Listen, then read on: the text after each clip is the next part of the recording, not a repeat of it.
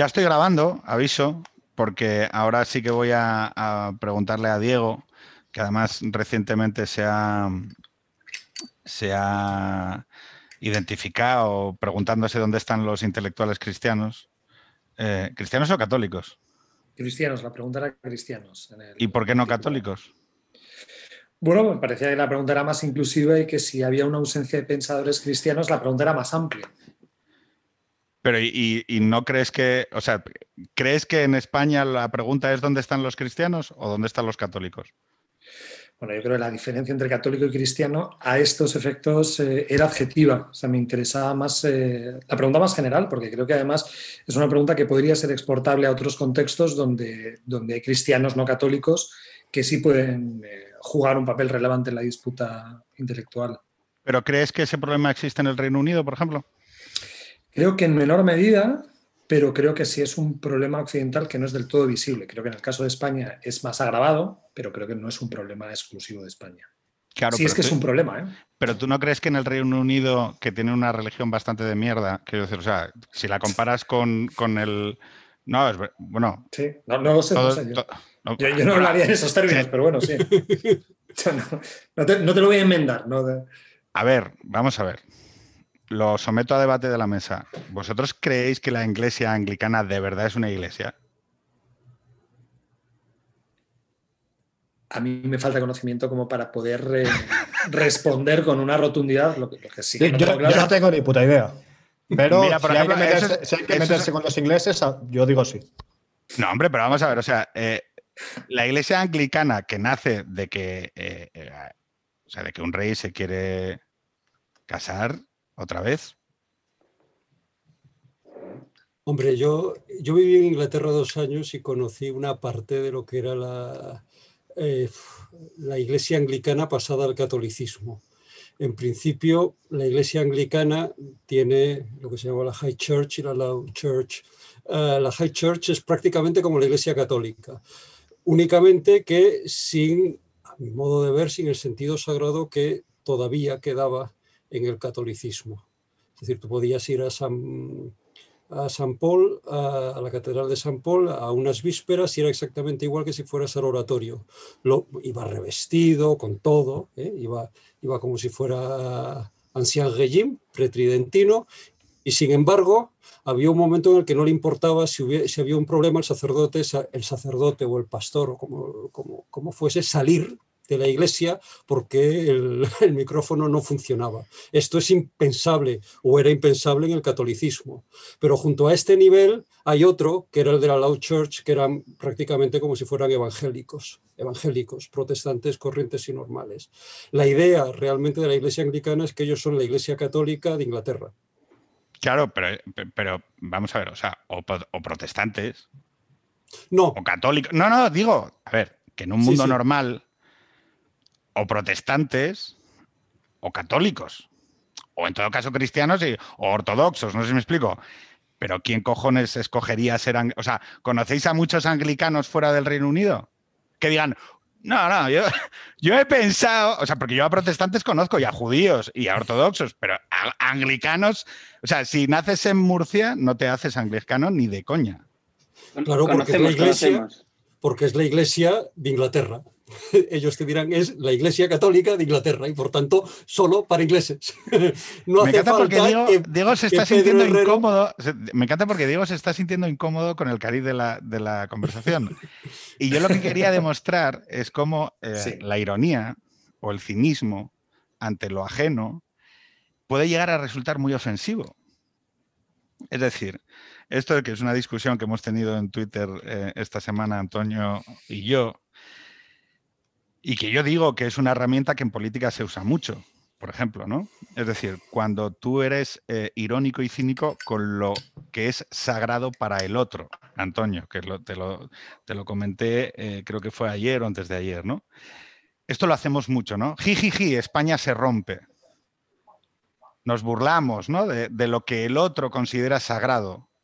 Y entonces, de alguna manera, eh, no, objetivizamos, o sea, le hacemos daño al otro en aquello que para él es sagrado. Le pido disculpas si hay algún anglicano que me haya escuchado burlarme de la iglesia, a pesar de que tengo mis reservas de que sea una iglesia medianamente seria, todo se ha dicho. Esto ya. no, no. El tema es, Antonio, eh, tú me decías que la ironía tiene más funciones. Yo lo que creo es que la ironía, el cinismo, ha servido desde una mirada moderna para derribar muchas de las instituciones que han dominado al, al ser humano de los últimos 200 años, ¿vale? Desde la modernidad y hablamos de diferentes tipos de dominación, incluso la que existía dentro de la iglesia o, la familia o la aristocracia, ¿no? El problema es que en el 2020, eh, y esta es una cosa que, yo apelaba a, David Foster Wallace, em, esa ironía se ha quedado sin capacidad para proponer, es decir, para hacer una afirmación en positivo, incluso contra la que pensar, es decir, yo, que hace unas semanas estuve entrevistando a Elizabeth Dual, los escucho y les sigo y sigo lo que dicen y es que me cuesta incluso saber dónde está la afirmación última. O sea, aparte de, la, aparte de que a mí me hagan la crítica como señor o como cochista, como, em, como, bueno, como padre de familia, yo qué sé, autoritario, como señor de derechas, joder, pero ¿y yo contra qué me opongo ante ellos? ¿no? Porque no hay, al final de cuentas, no hay una propuesta. No hay algo que sustituya, y cuando hablamos aquí de Gregorio Luri, ¿no? de las instituciones eh, sensatamente imperfectas, eh, vale, mm, la familia tiene tal o cual problema, perfecto, la meritocracia tiene tal o cual problema, vale, la democracia liberal tiene tal o cual problema, perfecto, pero ¿cuál es la, alternativa, cuál es la propuesta eh, que lo sustituye. Y por eso, Antonio, y me dirijo a ti se me puede responder, es, joder, ¿cuál es la propuesta alternativa que nace de esa mirada irónica? A ver, varias cosas. Primero, yo creo que muchas veces nos referimos a cosas distintas cuando decimos ironía, que no hablamos de lo mismo. Porque, primero, esto que dices de, de deshacer relatos, de construir y todo eso. Yo eso no lo, estoy, considero ironía, es decir, eso es otra cosa distinta, la de construcción del relato o que sea. Yo cuando hablo de ironía, hablo del cachondeíto, de, de, no tomarse en serio cosas que, como bien dices, el otro tiene asentadas o incluso que toda la sociedad tiene asentadas. Pero no necesariamente con un ánimo de deconstruirlo, sino con un ánimo de decir esto a mí no me parece importante y yo me río de esto. Y yo tampoco creo que la ironía tenga un valor propositivo, sino más bien una cuestión de eh, sobrellevar algo que te está, que notas a tu alrededor, que notas opresivo y que notas que no responde a las demandas que tú, que tú tienes. Pero aparte de eso, no creo que por debajo no haya unos valores que sí que tengas y sobre los que no haces ironía. Es decir, el ironista no es, ironista con todo. Entonces, debajo de eso hay unos valores que sí que son propositivos o que sí que son conservadores, digamos, porque son una serie de valores que o bien quieres afirmar o bien quieres conservar. Y con lo demás haces ironía. Ahora bien, evidentemente, lo que es, es decir, tenemos mucho más en común diferentes personas respecto a lo que no queremos que respecto a lo que queremos. Entonces, evidentemente, siempre va a ser más, siempre va a ser más fácil criticar que construir por una simple cuestión de que no podemos estar de acuerdo, no podemos, no, no solemos estar de acuerdo en lo que queremos, pero sí en lo que no queremos. Fíjate, pero te hago una, pequeña, y lo abro a la mesa. ¿eh? Unificar a la gente en torno a valores implica, implica una, una dominación de algún tipo. Es decir, implica, aunque sea que le des a alguien la capacidad de prescribirte determinados valores. Es decir, implica que estés abierto incluso a que las cosas te interpelen o a, o a no estar seguro de, lo que tú puedas sentir, ¿no? Em, en un mundo absolutamente estragado por la ironía, a veces la eh, capacidad de propuesta se ve muy limitada. Porque tratar de afirmar. Pero, es que, no. Dime. no veo que el hecho de que exista ironía haga que sea más limitada la capacidad de propuesta. Sin ironía sería igual de limitada, porque no estamos de acuerdo en qué es lo que hay que proponer o qué es lo que hay que conservar. La ironía solo viene después para como un elemento de crítica a lo que hay y no quieres. Que eso necesaria, bueno, necesariamente igual no, pero habitualmente va a aglutinar más que la construcción. ¿Vosotros el resto lo veis igual? Yo, es que tengo dudas con ese, con ese uso del término ironía. A lo mejor es el, defecto socrático de que cuando pienso en ironía pienso en una actitud eh, filosófica muy concreta que es fingir una ignorancia como un vehículo de conocimiento. ¿no? Pues cuando uno finge una ignorancia para provocar el que el resto de personas con las que dialoga tengan que concretar su, su conocimiento. Y tampoco tengo tan claro, como sé por, por, dónde, por dónde vais, no tengo tan claro que nos movamos hoy en un mundo puramente deconstructivo. Antes mencionabas a, Elizabeth Duval y yo creo que la, yendo con un trazo muy grueso, pero para entendernos, la, la posmodernidad tuvo un momento deconstructivo muy obvio, que es eh, la década de finales de los 60 eh, y en adelante, pero a partir de los 90 eh, yo creo que la posmodernidad es muy poco relativista y lo que trae es un programa muy concreto eh, de cómo pensar. Yo no creo que Zizek no esté planteando esquemas de pensamiento, muy al contrario, creo que se lo han tomado muy en serio y que ya han puesto en suspenso ese momento destructivo que pertenecía a la generación de los padres, a la generación, anclada en el París, París del 68, sería ese imaginario, pero que ahora esa posmodernidad ha comenzado a construir relato y ha hecho que haya gente que cree con muchísima firmeza en valores que son nuevos, pero que son valores y que son reconocibles. Pero ¿y crees que están, eh, y crees que están, em, porque por ejemplo, yo me he encontrado con estas dificultades, ¿no?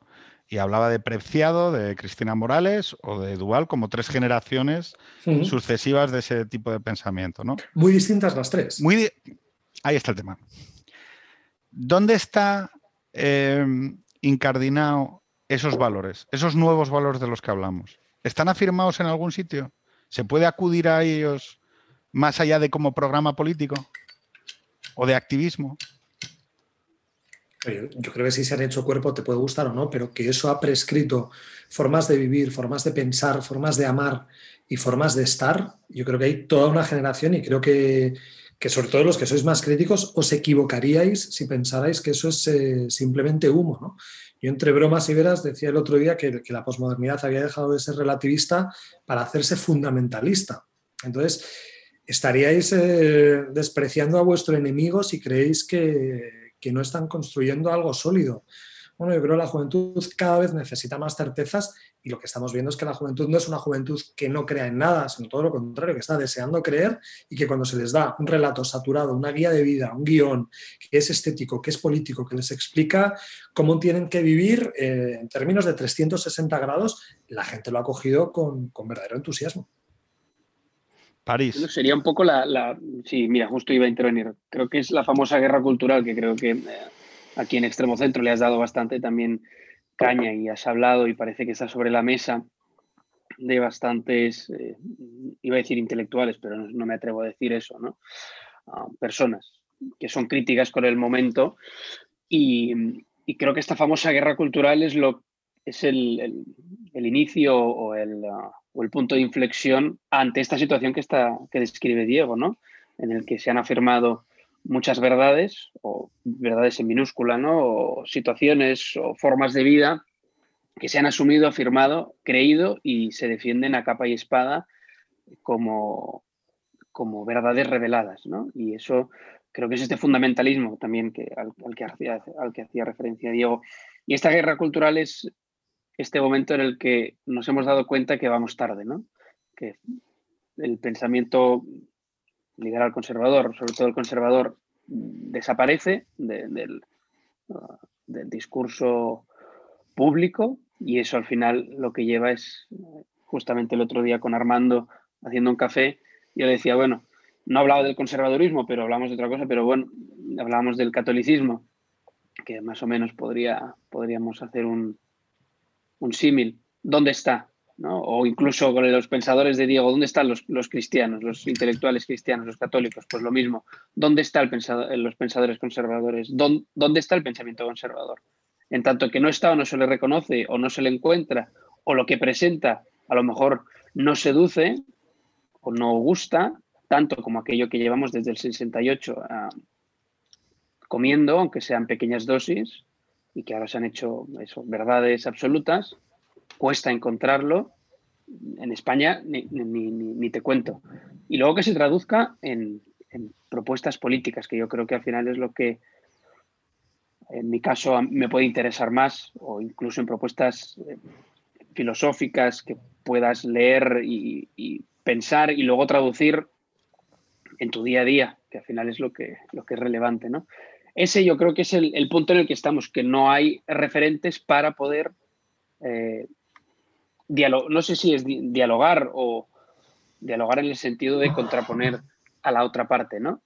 Y al sentirnos huérfanos de, estos referentes, pues vamos dando tumbos y, y, matamos moscas a cañonazos. Y ese creo que es el, problema que tenemos. Y Armando, eh, no sé si te has fijado que Antonio ha dicho Antonio, que no sé si yo le, identificaría con un joven conservador o con un espectro conservador. Mm, pero él dice, no, no, el cachondeíto, tal, o sea, esto es una de las herramientas. Ha, salido el tema de la guerra cultural. Eh, Diego ha dicho, no, no, ojo, que nadie se equivoque. Aquí enfrente hay un Sherman, hay un tanque bien montado que va avanzando y que va indoctrinando a una generación que tiene las cosas claras, no, clarísimas. Armando, tú, tú y yo somos los mayores de, esta mesa, si no me equivoco. ¿Tú crees que está cambiando y que las generaciones más jóvenes, como las de Antonio eh, y demás, están reclamando lo que ha dicho Diego de, oye, enfrente de esta gente yo quiero tener un, set propio fuerte eh, de valores? Y quiero poder lanzarlo a la política? Yo estoy de acuerdo con lo que decía Diego, incluso afirmaría que eh, lo que estamos asistiendo es a una, digamos, una radicalización del proceso de la revolución. ¿eh? Eh, se había dicho una y otra vez que el 68 había significado el fin de la revolución ¿eh? fin de la revolución del periodo revolucionario entre 1789 hasta 1968, que la consecuencia habría sido la caída del muro en 1989, que es la que marca nuestra generación, Pedro, ¿eh? Eh, que son los años 90, ¿no? que pensamos que todo es posible. Y sin embargo, a partir Drogas, música electrónica, bueno, drogas de diseño, no drogas de bajo, drogas de diseño. Y esto cambia inmediatamente a partir del año 2000. Tú antes comentabas esto de la derechita punk, ¿eh?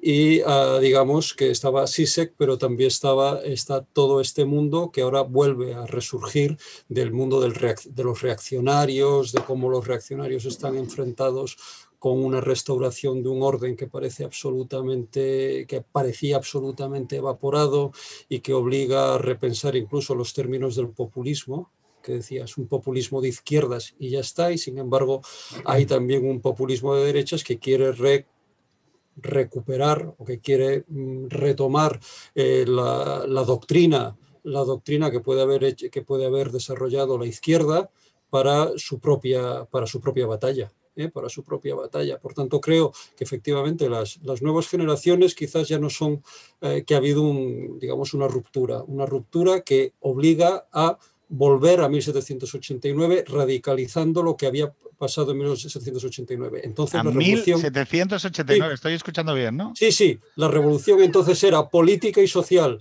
Ahora la revolución va directamente a las bases, a la transformación del modelo de familia, del modelo de, de biológico propio del ser humano, es decir, culminar todo el proceso de cambio radical de, la de un cambio radical de lo que entendemos por hombre. ¿no? Esto ya está en Foucault, eh, Michel, de, Michel de Foucault ya está latente, eh, ya, está, ya, está, ya está surgiendo y esto es a lo, que lleva a lo que estamos asistiendo a lo que estamos asistiendo ahora. No es casualidad, por ejemplo, que Pablo Iglesias una y otra vez esté recordando o recordase a Marat o recordase a Danton, ¿eh?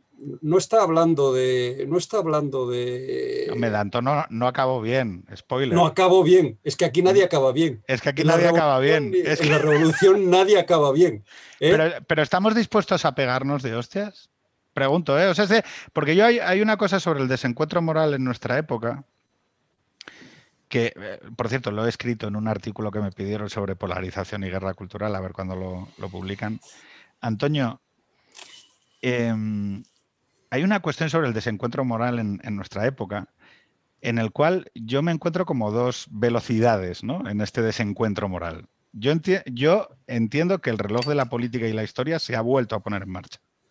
llevaba 20, 30 años parado, desde ese derrumbe de 1989, donde el pacto dialógico dijo, ya está, Fukuyama, se ha acabado la política, mm, vamos a vivir cada vez mejor, vamos a globalizar el capital, vamos a, vamos a hablar todos en inglés y nos disolveremos en la cosmópolis, ¿no? porque hemos alcanzado una manera virtuosa y civilizada de gestionar el desencuentro en nuestras sociedades.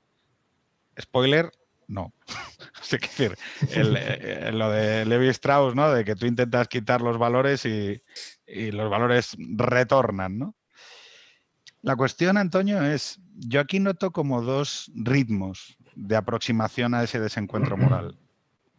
Y tú como representante un poco de, de alguien que yo pueda pensar, bueno, tiene unas determinadas intuiciones morales, ¿vale? pero parece que todavía sigue conjugándolas en el mundo de la ironía, en el mundo del humor, en el mundo de, bueno, la performance, lo que trato es de mantener una perspectiva crítica ante lo que está pasando, ¿no?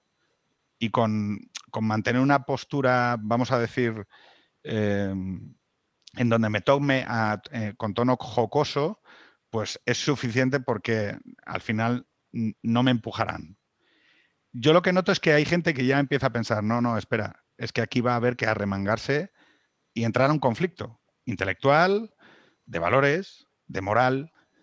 Y si tenemos que ir a un conflicto, que es un poco la tesis que yo sostenía y, que motivó un poco todo este podcast, es, oye, si tienes que ir a un conflicto, no vale ir con una postura en la que solo te burles del otro tienes que ir con una postura con la que vayas a sustituir al otro. Porque digas, ojo, la mía es mejor. Sí, pero ahí es que estás. Has ido a escoger al peor para hablar de eso, porque mi, mi solución. no, no, es que no, es que es que en eso soy. Mi solución es. Te lo, te lo pasé por ahí en una cita, porque es algo que he repetido bastante, que, mi, que mi, mi idea de rebeldía no es contraponer, que oponerse al poder, sino ignorarlo. Y aparte. Perdón, Antonio, es que eres el perfecto para hablar de esto. Es que, es, que precisamente es a ti a quien le quiero preguntar de esto. Pero yo a lo que voy es que yo tengo unos valores, unas intuiciones morales. Quiero una familia, quiero tranquilidad, como la piscina del chico de Teruel. Lo quiero todo, todo bien. Pero no voy a ir a ninguna guerra, ni a ninguna lucha cultural, ni nada por eso. Yo lo que quiero es hacer un dinero, irme a un pueblecito y tener ahí mi familia. Y que le den por culo al mundo. No tengo yo, por eso digo que no, no soy el mejor para que tengas esta discusión, porque yo no tengo ningún interés en hacer una movida política que, que, haga que mis valores suban y todo el rollo. Pero, pero, Antonio, es que eh, eh, vuelvo, vuelvo a pensar que no, que es precisamente contigo con quien quiero hablar de esto. Porque lo que, lo que estoy, lo, lo que trataba de llevar a tu ánimo es, oye, es que yo, esta postura, que tú tienes, que es, te diré, la postura tradicional de la no izquierda o derecha o conservadores de los últimos 30 años, que es, oye, mira, yo doble titulación ahí de derecho, los gemelitos, el BMW, me compro una casa en la sierra y olvidáisme. Y ni compongo música, ni hago poesía, ni me dedico a intervenir en el mundo de la cultura. Eso es una cosa de hippies melenudos y la academia para ellos porque yo me voy a dedicar al mundo de la empresa. Esa, esa postura es la que nos ha traído al mundo de hoy. No nos equivoquemos. Esa postura, la que no afirma, sino que vive, y además, y ojo que es respetable, ¿eh? no, no, no equivoquemos los términos. Me parece la postura más razonable y respetable a efectos de conseguir la paz de espíritu, que es decir, oye, mira, a mí olvidarme y, y yo me ganaré la vida y se acabó. Lo que digo es que la sociedad en la que vivimos hoy de 2020 que es una sociedad absolutamente asimétrica en lo cultural, es una sociedad en la que ese campo conservador o de la no izquierda o que confronta con la izquierda o que no confronta con la izquierda ha bebido fundamentalmente de, ese, de, de esa filosofía. Tal es así que un, que un vice no sé qué de investigación no es capaz de encontrar intelectuales eh, no ya anglicanos, sino cristianos. Diego. sobre todo lo que señalaba era que no eran visibles. Oye, ¿hay intelectuales anglicanos?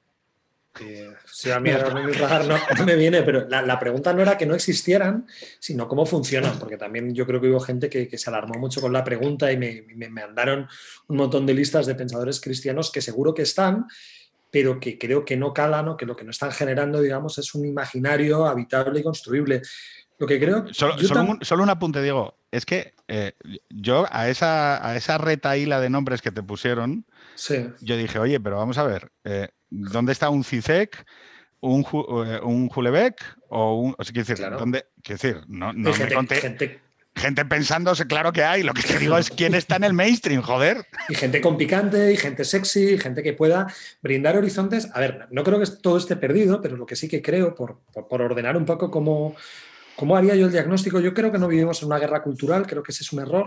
Cuando vemos, cuando imaginamos una guerra cultural, es un lugar donde hay dos polos. Y, yo creo que tú de una manera un tanto caricaturesca hablas de la izquierda y de la no izquierda, que hablamos de pensamiento liberal, conservador, que habría muchos matices. Pero yo creo que el problema de Occidente no es que haya una guerra, es que hay un suicidio cultural. Porque si esto fuera una guerra cultural, en un contexto de guerra y de disputa cultural, los dos polos tienden a mejorar y efectivamente tienden a pulir la espada y a pulir el argumento y cada vez se va generando una competencia virtuosa. Sin embargo, creo que la desmoralización de Occidente, en ese sentido orteguiano, tiene más de suicidio que de guerra. Aquí no nos estamos pegando con nadie. Es decir, el problema es que estamos tirando las estatuas de Voltaire. Es que estamos quitándole el nombre de David Hume a una biblioteca. No necesitamos ningún enemigo. Ojalá tuviéramos un enemigo que verdaderamente tuviera que hacernos despertar y tuviéramos que patrimonializar el gran patrimonio que tenemos eh, simbólico, cultural y moral. El problema de Occidente yo creo es un problema de energía moral. Es decir, estamos desmoralizados y nos estamos cayendo por pedazos y en ese momento de saldo, donde por un momento se celebró una vida absurda, una vida sin metarrelatos, una vida sin horizontes y sin sentidos, que una generación eh, muy burguesa y muy hedonista pudo sostener, inmediatamente la siguiente generación se dio cuenta de que no podía vivir sin horizontes, no podía vivir sin relatos y están dispuestos a comprarle un relato al señor de la esquina. Pero pregunta, eh, eh, dentro de ese campo, has visto que París ha, asimilado conservadurismo a católico. ¿Vale? Sí. Yo os voy a lanzar a todos los de la mesa una pregunta. Como dices tú, caricaturizando, ¿puede haber una no izquierda que fuera de lo católico diga algo más que pavadas? Debería, ¿no? O sea, yo cuando he hecho no, No, no, no. un segundo, un segundo, un segundo, un segundo, un segundo, un segundo, un segundo, un segundo, un segundo. La última no izquierda que hemos tenido fuera de lo católico que ha afirmado lo que nos ha legado es la globalización, que todos tenemos que saber inglés porque todos podemos acabar trabajando en Escandinavia, que hay que disolver al individuo en la cosmópolis y que, bueno, mm, ¿qué cojones es eso de sentirte tú aprecio a tal? Eso son cosas de, cateto, de, pueblerino, de aquí lo que hay que ser es moderno y, y moverte y coger el avión y tal. Pregunta, es que, ojo, venimos de ahí, ¿eh?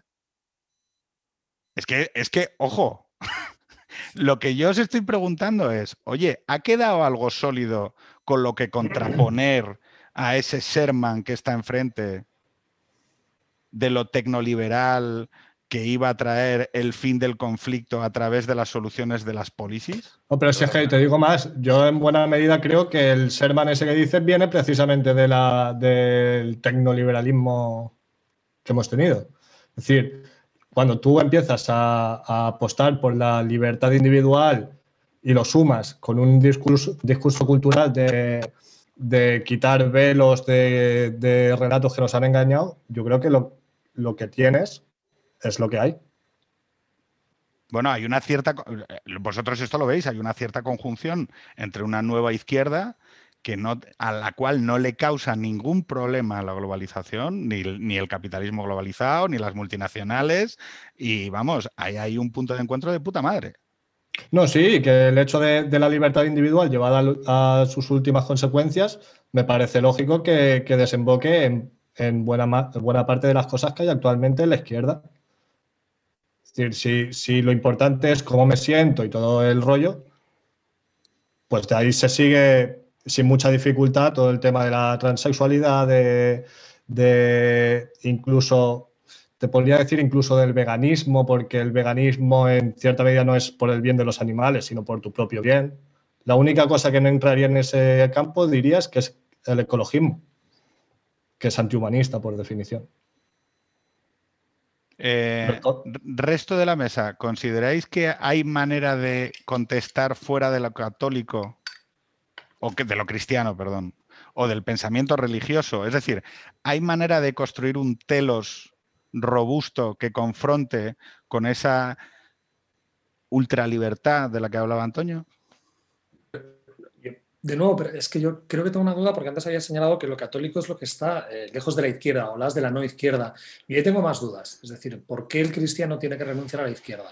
¿Por qué nadie habla de los pobres? ¿no? Antes tú señalaba eh, los pecados de los liberales, ¿no? Y dices, joder, pero es que aquí nadie está Yo quiero hablar de, es que yo, quiero hablar de. Es que. Y a mí me interesa. No quiero autistas no, es que, eh, perdón, eh, eh, con el tema de los ocupas, me empieza a hablar la derecha del propietario del piso, pero tío, me cago en 10. Habla de la familia vulnerable. Sí, sí, pero eso es un abandono donde también creo hay una culpa por parte del pensamiento cristiano cuando ha abandonado el discurso, y no es el discurso fácil de la doctrina social, sino decir, hay un encuentro posible entre una sensibilidad social que rompe el clivaje izquierda y derecha, eh, la preocupación por lo material, la preocupación por los pobres, que han sido absolutamente no solo abandonados, sino que han aparecido reconstruidos bajo eufemismos de los vulnerables, en la familia. No, no, los pobres, los ricos y los pobres, como se ha contado toda la vida. ¿Quién se ocupa hoy materialmente del pobre? ¿Quién se ocupa de construir un relato de vida vivible? Y hablábamos del telos, pero no hablamos del telos político. Hablemos del telos que se les ha negado a los jóvenes y que son incapaces de imaginar su vida a 30 años vista. ¿Cómo les vamos a pedir valores a quienes se les ha negado una posibilidad de inteligir su vida con valores estables? Ser madre. O sea, que una mujer tenga que escoger. Que, o sea, no te hablo ya de alguien que se vea empujado al aborto por una situación económica. No, no, alguien que dice, oye, es que yo vivo en un sistema económico que no me permite, por horarios, por trabajo, por precariedad, ser madre. Pero ¿qué cojones es esto? O sea, quiero decir, es que a mí me retumba la cabeza de decir, oye, no, no, es que, oye, si son adultos, que pacten sus condiciones laborales. ¿Pero de qué cojones me estás hablando? Perdón, Paris, Armando, que estoy dando muchas voces, lo siento. No, no, tus hijos, que luego te regañarán y te dirán que has dicho palabrotas y que gritas demasiado. Tienes ¿Eh? Porque también los pobres son los hijos. ¿eh? Que me aguantan, perdona. Que te aguantan. No, yo creo que también hay un problema, ¿eh? ahondando, es que la tradición conservadora ah, se ha asociado claramente al tecnoliberalismo y ha arrastrado al catolicismo en, esta, en esta inquietud. Sin embargo, hay una tradición, digamos, conservadora católica que tiene un fuerte componente social, un fuerte componente de atención a, los, a los grupos, a los grupos vulnerables, ¿eh? a los grupos eh, que están basados en la pobreza. Es decir, ah, se trata de construir y de reconstruir sus propios hábitats. ¿eh? El conservadurismo básicamente consiste también en eh, mantener ¿eh? mantener unas tradiciones, mantener unas tradiciones que deben permitir el desarrollo, el desarrollo familiar y social. Por tanto, este, yo diría que aparte de que no tiene por qué haber una contradicción entre izquierda, catolicismo, también el, el, catolicismo tendría que repensar cómo ha sido conservador. ¿Eh? cómo el catolicismo ha sido conservador asociándose a determinadas políticas o sencillamente sirviendo de coartada o de justificación ¿eh? Eh, ideológica o moral o, social a determinadas políticas liberales que se desarrollaron en los años 90 y principios de siglo. Y ahí es donde, con perdón, cuando te pones a un católico conservador con sensibilidad social, como pueda ser Chesterton, y si lo das a leer a un chaval de 20 años, que esto yo lo hago en clase, les doy a leer Chesterton y Judith Butler. Y, dejad correr, es decir, dejad hacer. El problema es que ya no tenemos demasiados Chestertons. ¿Por qué no hemos sido capaces de alumbrar un pensamiento con el vigor? Es decir, si la verdad está de tu parte, ¿por qué no se han sido capaces de reconstruir relatos con ese vigor y con esa fuerza? Sobre todo cuando son absolutamente eh, de hoy. Quiero decir, tú te vas a leer tras la virtud de McIntyre y dices, joder, es que, o sea, eh, cada página habla de lo que está sucediendo hoy en la sociedad, coño. Es un libro de los años 90, 89, 90. Es, o sea, estamos viendo muchas cosas que era, eh, y cuando hablo de Foster Wallace o cuando hablo de, o sea, quiero decir, estamos viendo la última etapa de un determinado proceso que requiere darle una cierta respuesta, es decir, aunque solo sea para decir, joder, existo, coño, oye, aquí no todos estamos de acuerdo con esta dirección. Y sin embargo, lo único que yo me encuentro es, un poco volviendo al tema original, pues una especie como de actitud irónica, eh, un programa político en donde a muchos de los representantes se le caen los temas de los dedos, se les cae el tema de la familia, no saben defenderlo, no saben defender a los pobres o a los vulnerables. No, es que no saben, es que llegan a los debates y no saben. No saben. porque no les importa nada. No, eh, no, saben defender, no, les, saben defender el tema de la eutanasia. O sea, es que, es que escuchas el debate de la eutanasia y te caen los huevos al suelo, perdón. Es que no, no les importa un huevo, sencillamente porque no los conocen. Porque para hablar de los pobres hay que haber estado con los pobres o ser uno de ellos. Y esto, nuestra clase política, nuestra clase social, nuestra clase académica, nuestra clase académica ha hecho teorías, eh, ha construido teorías sobre una experiencia que no es nada fácil. Es decir, los es decir, cuando van a hablar de la eutanasia hay que tener en cuenta a todas esas familias que están con los enfermos en situación crónica o en situación terminal con poca atención. No basta hablar de oídas, ¿eh? hay que haber palpado, hay que haber palpado esas, esas necesidades del mismo modo que en el tema de, la ocupación o como decías Pedro, en el tema de, las, eh, de, las, de la conciliación laboral en el caso, de, en el caso de, las, de las mujeres que quieren ser madres. Pero ahí la izquierda yo creo que lo ha hecho mucho mejor que la derecha, si me permitís. y yo lo mediría además en horas de lectura de biblioteca. Totalmente. Es que leen más. Es que tú a Pablo Iglesias le dices, Pablo, define qué es el comunismo y se puede estar dos, cuatro, seis, ocho horas. Con perdón, Albert Rivera le preguntas qué es el liberalismo y balbucea. Balbucea porque no tiene ni idea de quién es Tocqueville, no tiene ni idea de quién es. Me encanta porque Diego ha ido al tobillo, ha ido a, golpear ahí. No, no, haces bien, ¿eh?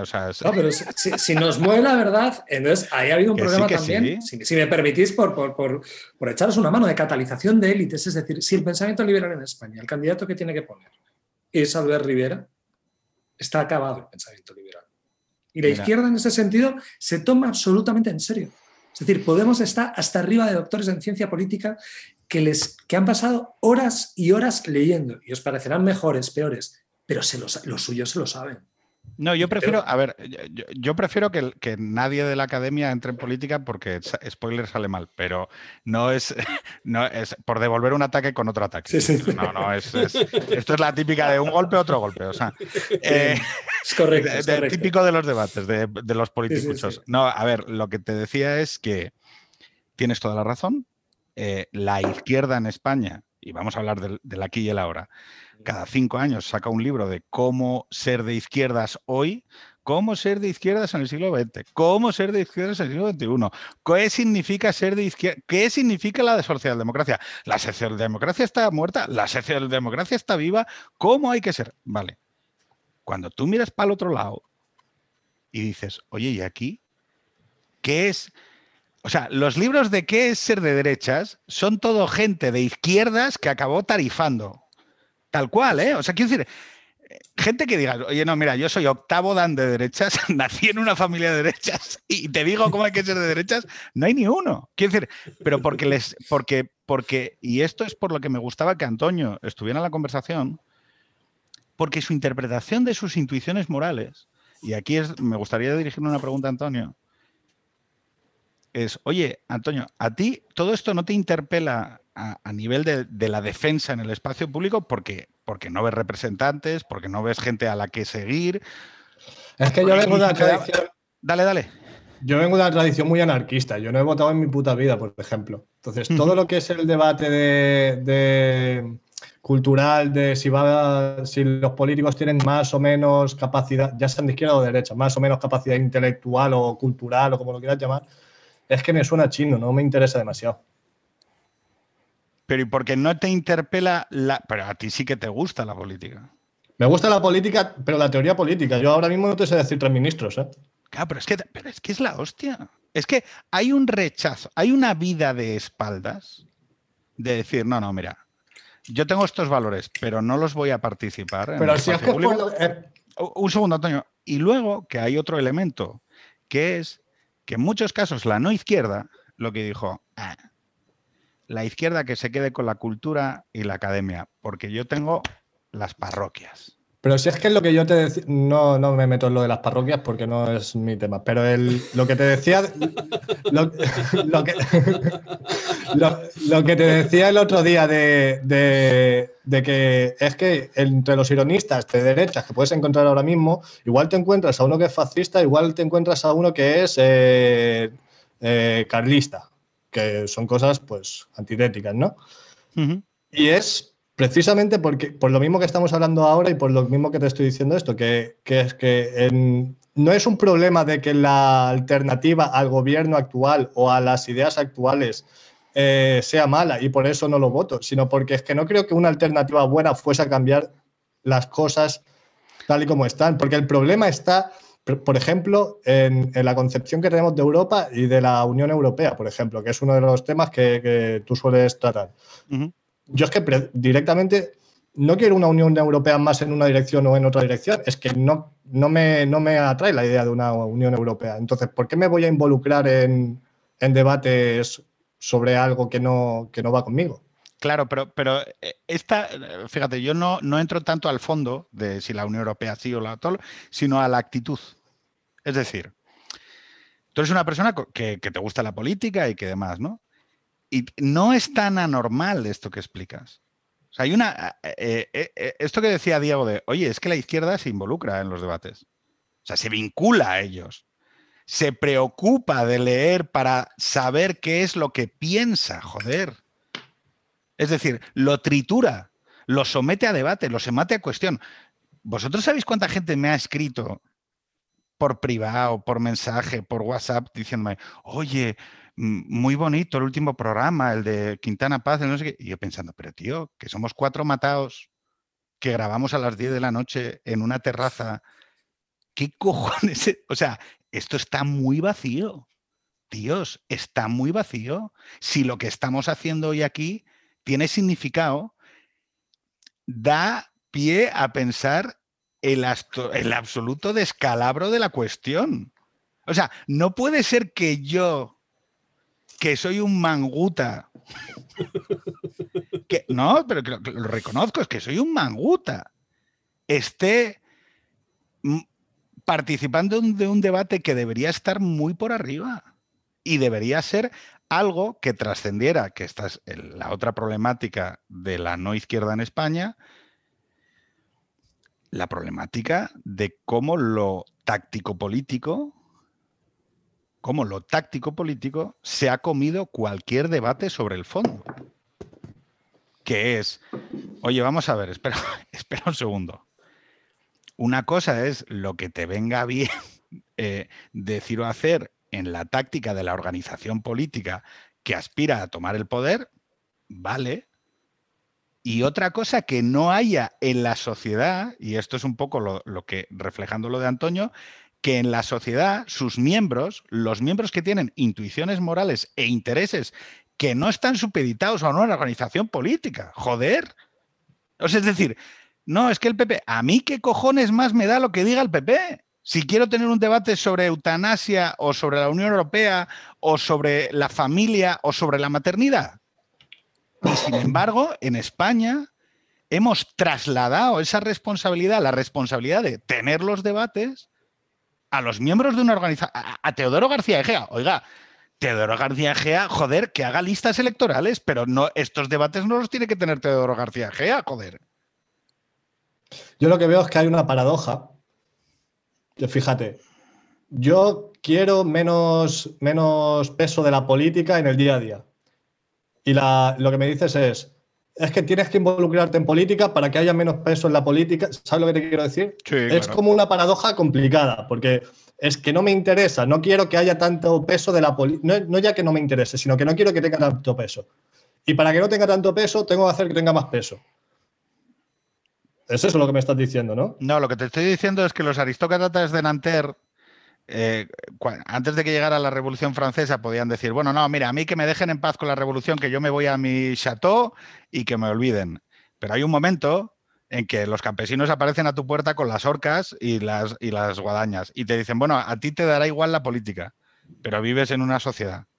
Entonces, que la postura de la reclusión individual, que es una postura generalizada en la no izquierda y que ha sido hegemónica en los últimos 30 años, y que el, último canto del cisne de esa postura, que es Rajoy, que es a mí que me dejen en paz, eh, ya dio todo lo que tenía que dar.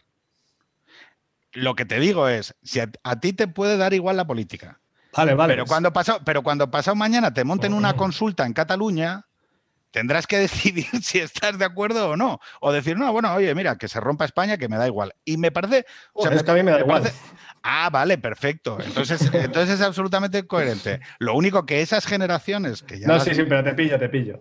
Que esas o sea, que la vida al final te alcanza. Pero, pero, pero igualmente, o bien me acaba alcanzando, como tú dices, o bien tengo que participar en lo que no quiero participar, porque no, no porque no me apetezca, sino porque no quiero que tenga esa envergadura y entonces, si, si, por los dos lados estoy jodido, ya no tengo opciones. Es decir. No, no, claro, es que no tienes opciones. Es que, es que, tú y yo vamos a vivir un conflicto. No, no, no. Lo, que me refiero es que la posición que a mí me gustaría, lo que a mí me gustaría, no se puede dar. Porque o bien tengo que participar y no quiero participar porque no quiero engordar la política, o bien la política me va a llegar. Entonces, que, que solo puedo dejarme llevar. No hay, no hay una vía alternativa. A ver, yo es que parto de una base y, me gustaría que París y que Armando y que, que Diego participaran. Yo es que creo que eh, la democracia liberal y sus fundamentos nacen de un pacto dialógico que tenía una estructura sociológica, ¿vale?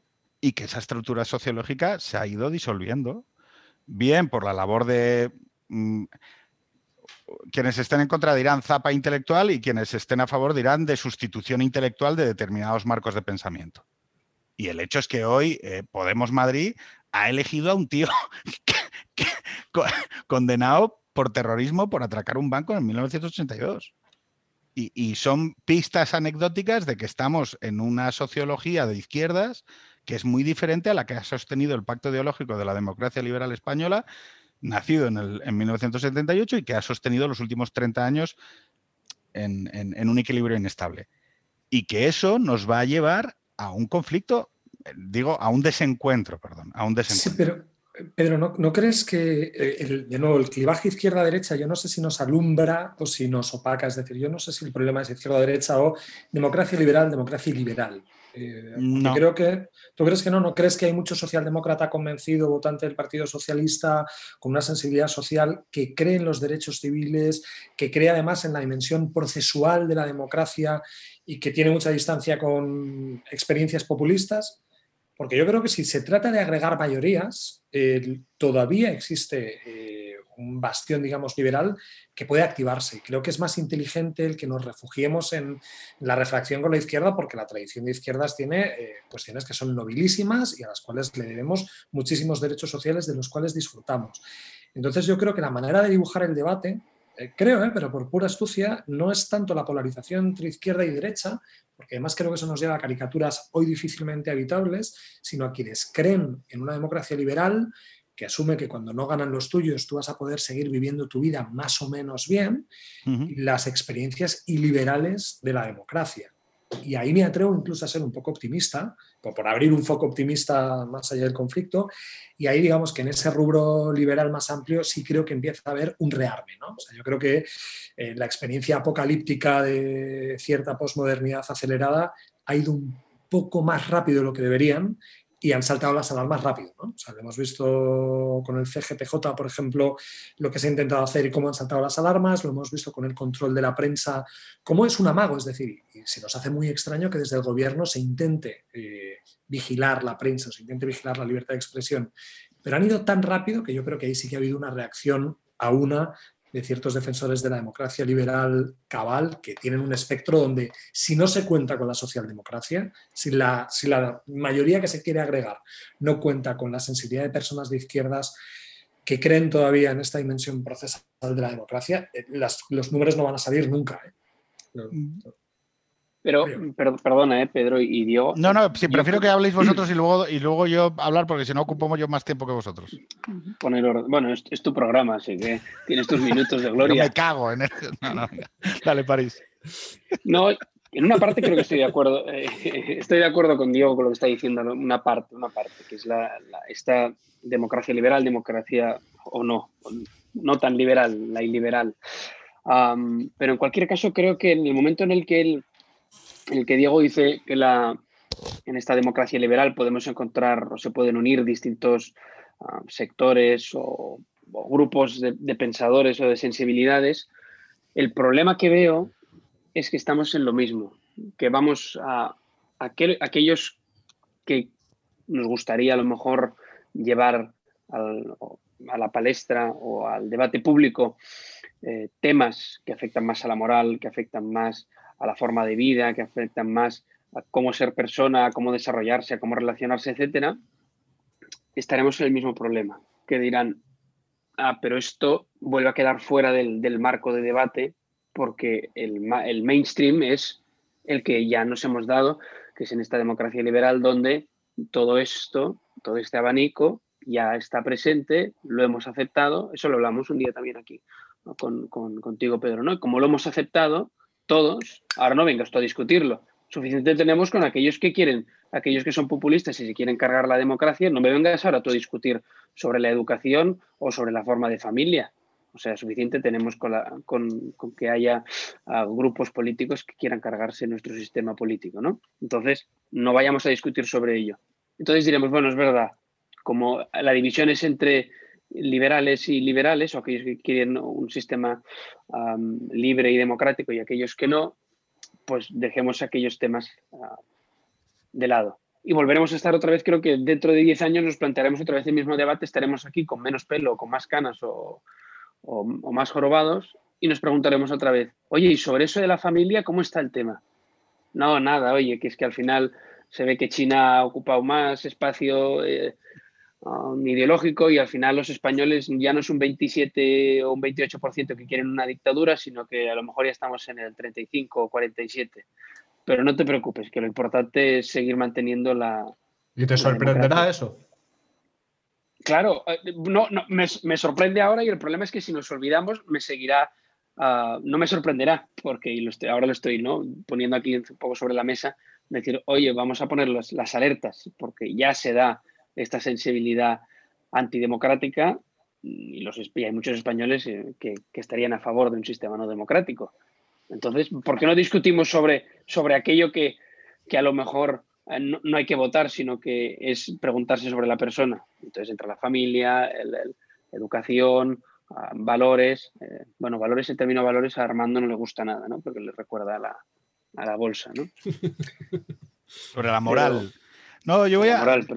Yo voy a, voy a, voy a dar contestación a, Diego en, abierta discrepancia, porque yo venía de esa interpretación que tienes tú, Diego. Yo cuando me metí en política en 2009, en UPyD, eh, el caballo ganador tú, ¿eh? Siempre, siempre, siempre, Además me encanta porque todo el mundo es, eh, entonces eh, me metí para ganar perres, claro, o sea, como no, como no puede ser de otra manera. Em, no, el, tema de UPyD era pues una hipótesis tecnoliberal. Es decir, aquí lo que hace falta es una, aristocracia técnica que ponga las policies, las reformas, los Sosa Wagner con el modelo territorial, las propuestas de la universidad que lleguen a la política, el gobierno de los mejores, ¿no? Implantado, como todos sabemos, con tremendo éxito electoral. Eh, pero bueno, ahí está. Ese, ese, debate y ese discurso se tuvo y se ofreció a la población y había un porcentaje pequeño de gente que siempre va a estar dispuesto a apostar y eso existe en nuestra sociedad, ¿vale? O sea, yo, lejos de ridiculizarlo, agradezco todos y cada uno de los votos de aquellas personas que votaban a un partido con un color magenta. Con... Puedes hacerlo personalmente. Sí, sí, es verdad, o sea, totalmente. Además, hace nada se ha, acordado su disolución. Bueno, recuerdo que por 400 votos no he sido diputado eh, por Asturias en, en, una elección en 2012, ¿no? 400 putos votos, hijos Por un mal consejo, ¿eh? Entonces, no, el tema es que em, yo, yo venía de ahí y tengo que decir que creo que, que afirmé con toda la sinceridad que se podía afirmar el papel del patriotismo constitucional, la fe en la Unión Europea y todo esto. Y lo que es... Sí, perdón. No, no, sigue, sigue. Y creo que a esto le ha pasado su tiempo. Y que tengo que reconocer, eh, porque además a mí me encanta contradecirme, desde aquellas pistas de baile de música electrónica de los años 90 a mi papel como padre de familia numerosa, hay muchas contradicciones en Aparachiqui y además espero que las siga habiendo toda mi vida. Y que siga dándome la vuelta y diciéndome, oye, no tenías razón y tal, y además me parece muy sano. Em, ¿Qué es lo que pasa hoy? Yo creo que hay una necesidad de que otros actores den respuestas, porque ya se ha iterado este sistema. Es decir, todas las circunvalaciones y circun, o sea, todas las ya hemos dado la vuelta al sol en este sistema todas las veces que se podía dar. Y lo que lo está empujando fuera de trayectoria no es que no haya gente que no haya dicho que lo que hace falta es que en una democracia liberal se, respete el pluralismo. No, mira, desde el año 2017, en el 8M, tenemos una generación de jóvenes mujeres que dicen que lo personal es político y lo sexual también. Y que hay que llevar al, cadalso, al, al, señoro, con un coche diésel, em, que le mire el culo porque, eh, a la secretaria porque es un polla vieja. Y lo, caricaturizo tal que así, pero es que esto es así. Y que entonces ahora hay otros chavales de la generación de Antonio y más jóvenes que dicen, oye, no, ¿sabes qué? que las académicas sin hijos, amargadas, con un Satisfyer que eh, mm, escriben frente al portátil solas cuidando un gato, que a mí también me parecen modelos de vida de los que burlarme y reírme. Entonces, ahí ya has destruido el, el, marco deliberativo que debe inspirar una democracia, ya lo has destruido. Porque la posibilidad de intercambiar disensos, de intercambiar argumentos o de construir un espacio de virtud pública a través de la opinión y del intercambio de opinión, lo has convertido en una guerra de caricaturas. Y entonces has sí. rebajado, incluso has banalizado cuestiones como la libertad de expresión. Si las utilizamos para eso, ya has convertido la democracia en una nada, en algo tan poco valioso que cuando venga alguien a cargársela, no podremos decir, cuidado, que es que esto es muy valioso. No, esto, si seguimos así, vamos de verdad a hacer que no valga nada. Entonces, yo entiendo que en muchas ocasiones puede ser muy apetecible responder a caricatura con caricatura, que también a veces genera, bueno, pues cuando te hieren y cuando te agreden, te apetece devolver esa agresión. Si hablábamos de valores cristianos, aquí podemos tener una astucia de reciclaje de algo. Entonces, yo creo que quienes confiamos, y yo creo que esta puede ser una verdad, en el cultivo de una virtud pública a través de la custodia de esa opinión compartida, entendemos que no podemos responder a caricatura con caricatura. Y que lo que hay que velar es por un uso de la palabra pública que sea necesariamente distinto. Y en esa convocatoria no es que yo eh, alumbre un nuevo nicho sociológico, un nuevo nicho electoral como el de UPyD, sino que creo que ya hay suficientes nichos electorales y donde digo que la mejor gente del PP estaría convocada, que la mejor gente del PSOE estaría convocada, sigo doblando la apuesta, y que la mejor gente de Podemos y la mejor gente de Ciudadanos se parecen y que en ese parecido, que es el parecido que invocaba Lorca con aquello de me parezco más a un chinito bueno que a un español malo, o hay una conjura de una élite moral, si lo queremos ver así, de una élite cívica, de una experiencia republicana que apueste por la construcción realista de virtud. Esto no es nihilista, esto no es deconstructivista, esto es la confianza que existe en una virtud a la aristotélica. Es decir, el republicanismo cívico en serio, el que la vida del de al lado es mi responsabilidad con el respeto liberal de no intrometerme ni en su cama ni en sus juicios, pero que juntos caminamos para... A mí eso me parece wishful thinking.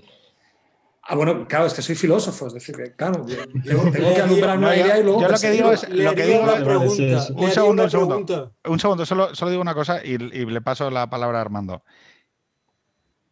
Eh, yo he creído mucho tiempo en eso que has defendido, Diego.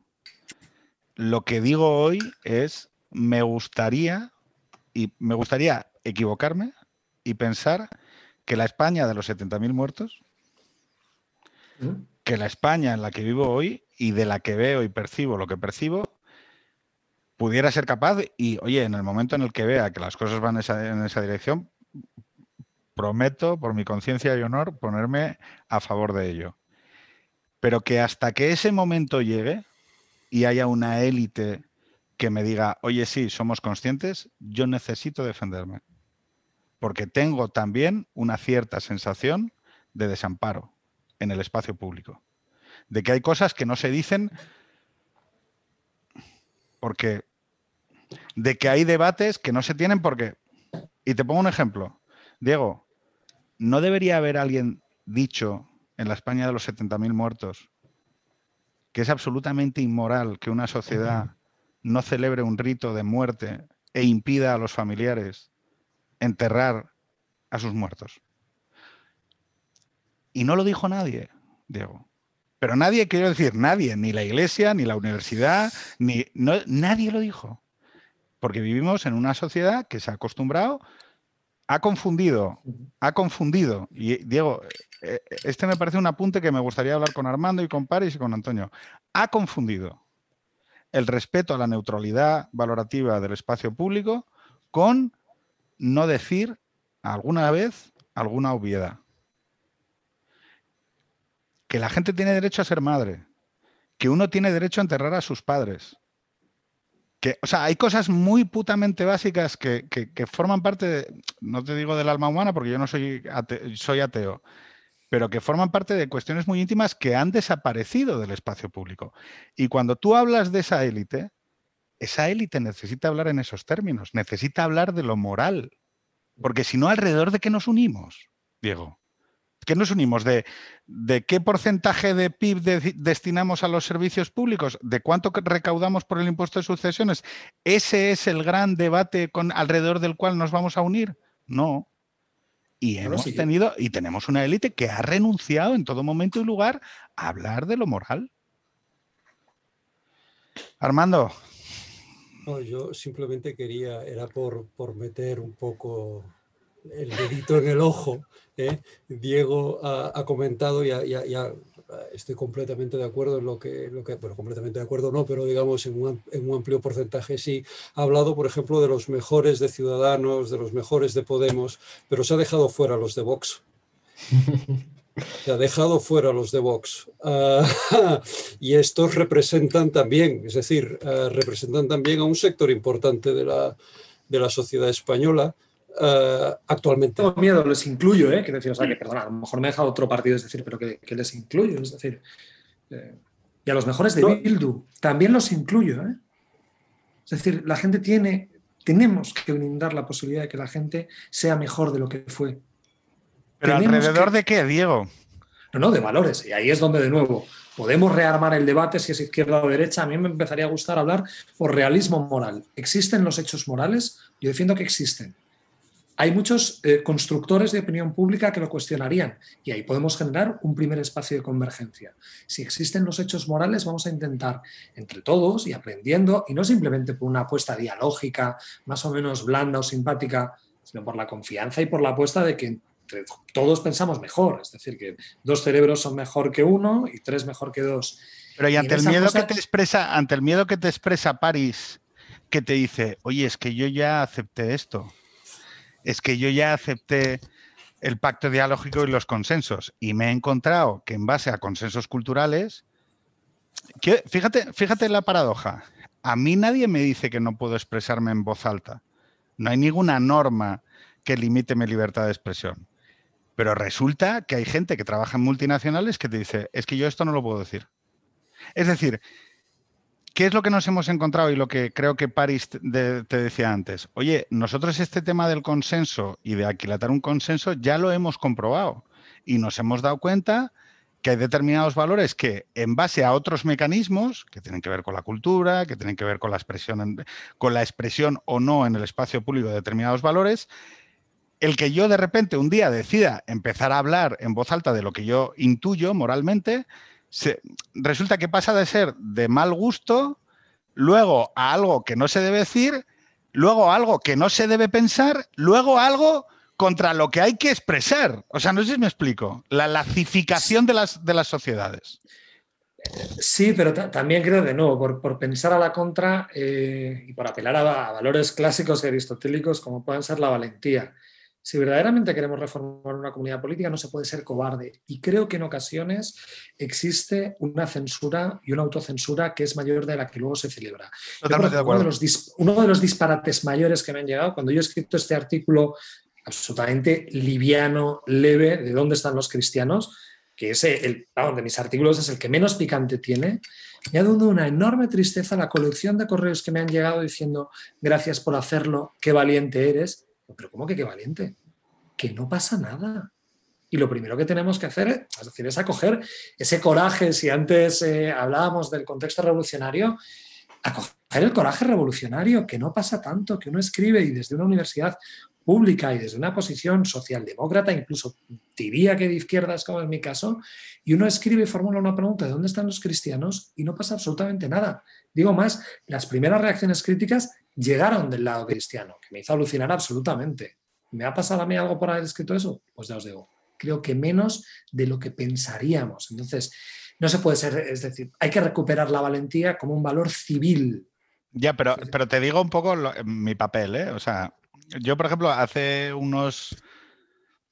Llevo con el tema de la familia y el tema de la paternidad, pues haciendo activismo, tanto interno dentro de las organizaciones políticas en las que he estado, en UPyD, en Ciudadanos, como externo, ¿no? Es un, es un tema que si vas a mi Twitter, pues lo verás. Soy un pesado, un turra, soy un faminazi, ¿vale?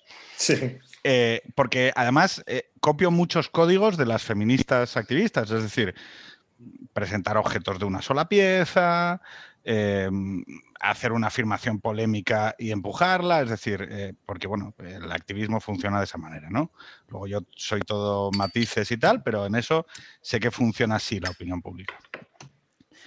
Oye, a mí me han dicho que ojalá entuben a mi, a mi mujer, eh, que ojalá a que mis hijos son, esto no es coña, ¿eh? que mis hijos eh, tienen enfermedades congénitas, he tenido que...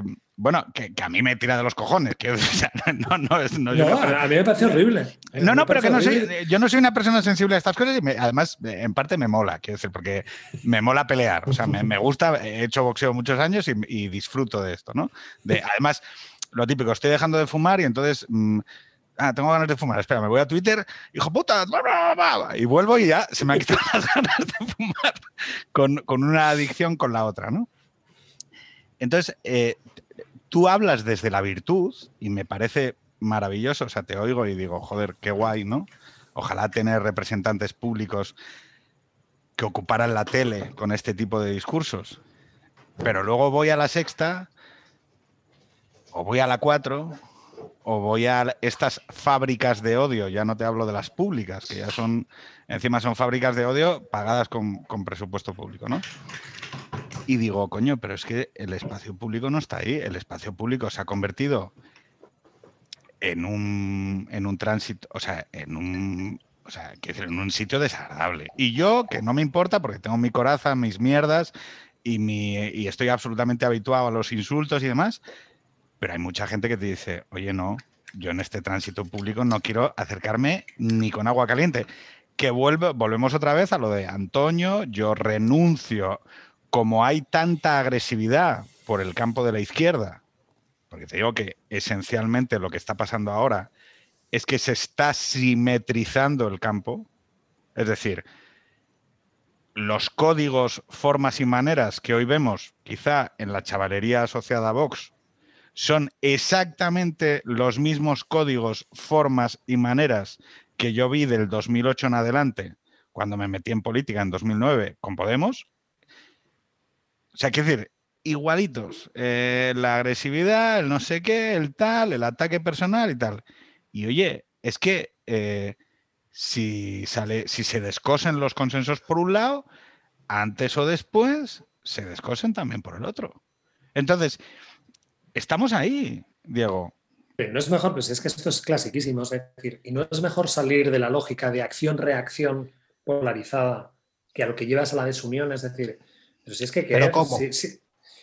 Bueno, pues lo, primero intentando, yo antes estaba hablando de la posibilidad de agregar una mayoría que no tuviera que ver con derechas o izquierdas, sino con democracia liberal o democracia o experiencias iliberales.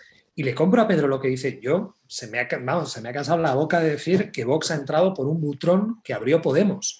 Sea, Podemos legitima el populismo y en este país el populismo de izquierdas generó la legitimación del populismo y luego entraron la derecha de Vox y les compró mm. el formato. El formato del miedo, el, miedo a cambiar de bando, de soluciones rotundas, de soluciones fáciles y de agitar las peores pasiones.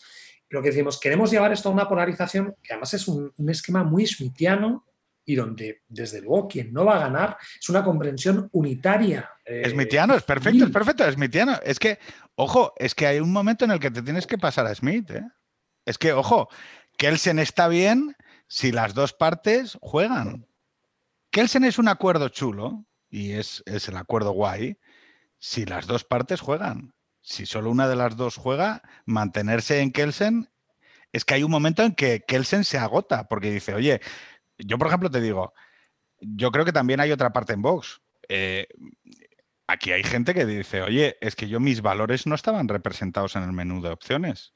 Incluso cuando se supone que gana la derecha, resulta que la derecha no tiene un programa ideológico. Mientras que ahora gana la izquierda y como está, como está metido Podemos, hay un programa de izquierdas simbólico en valores, aunque sean discursos y relatos más cuestionable o menos cuestionable. La aspiración que tú tienes de, no hombre, juntemos un gran consenso donde los mejores puedan eh, dialogar y ponerse de acuerdo, es una idea aristocrática.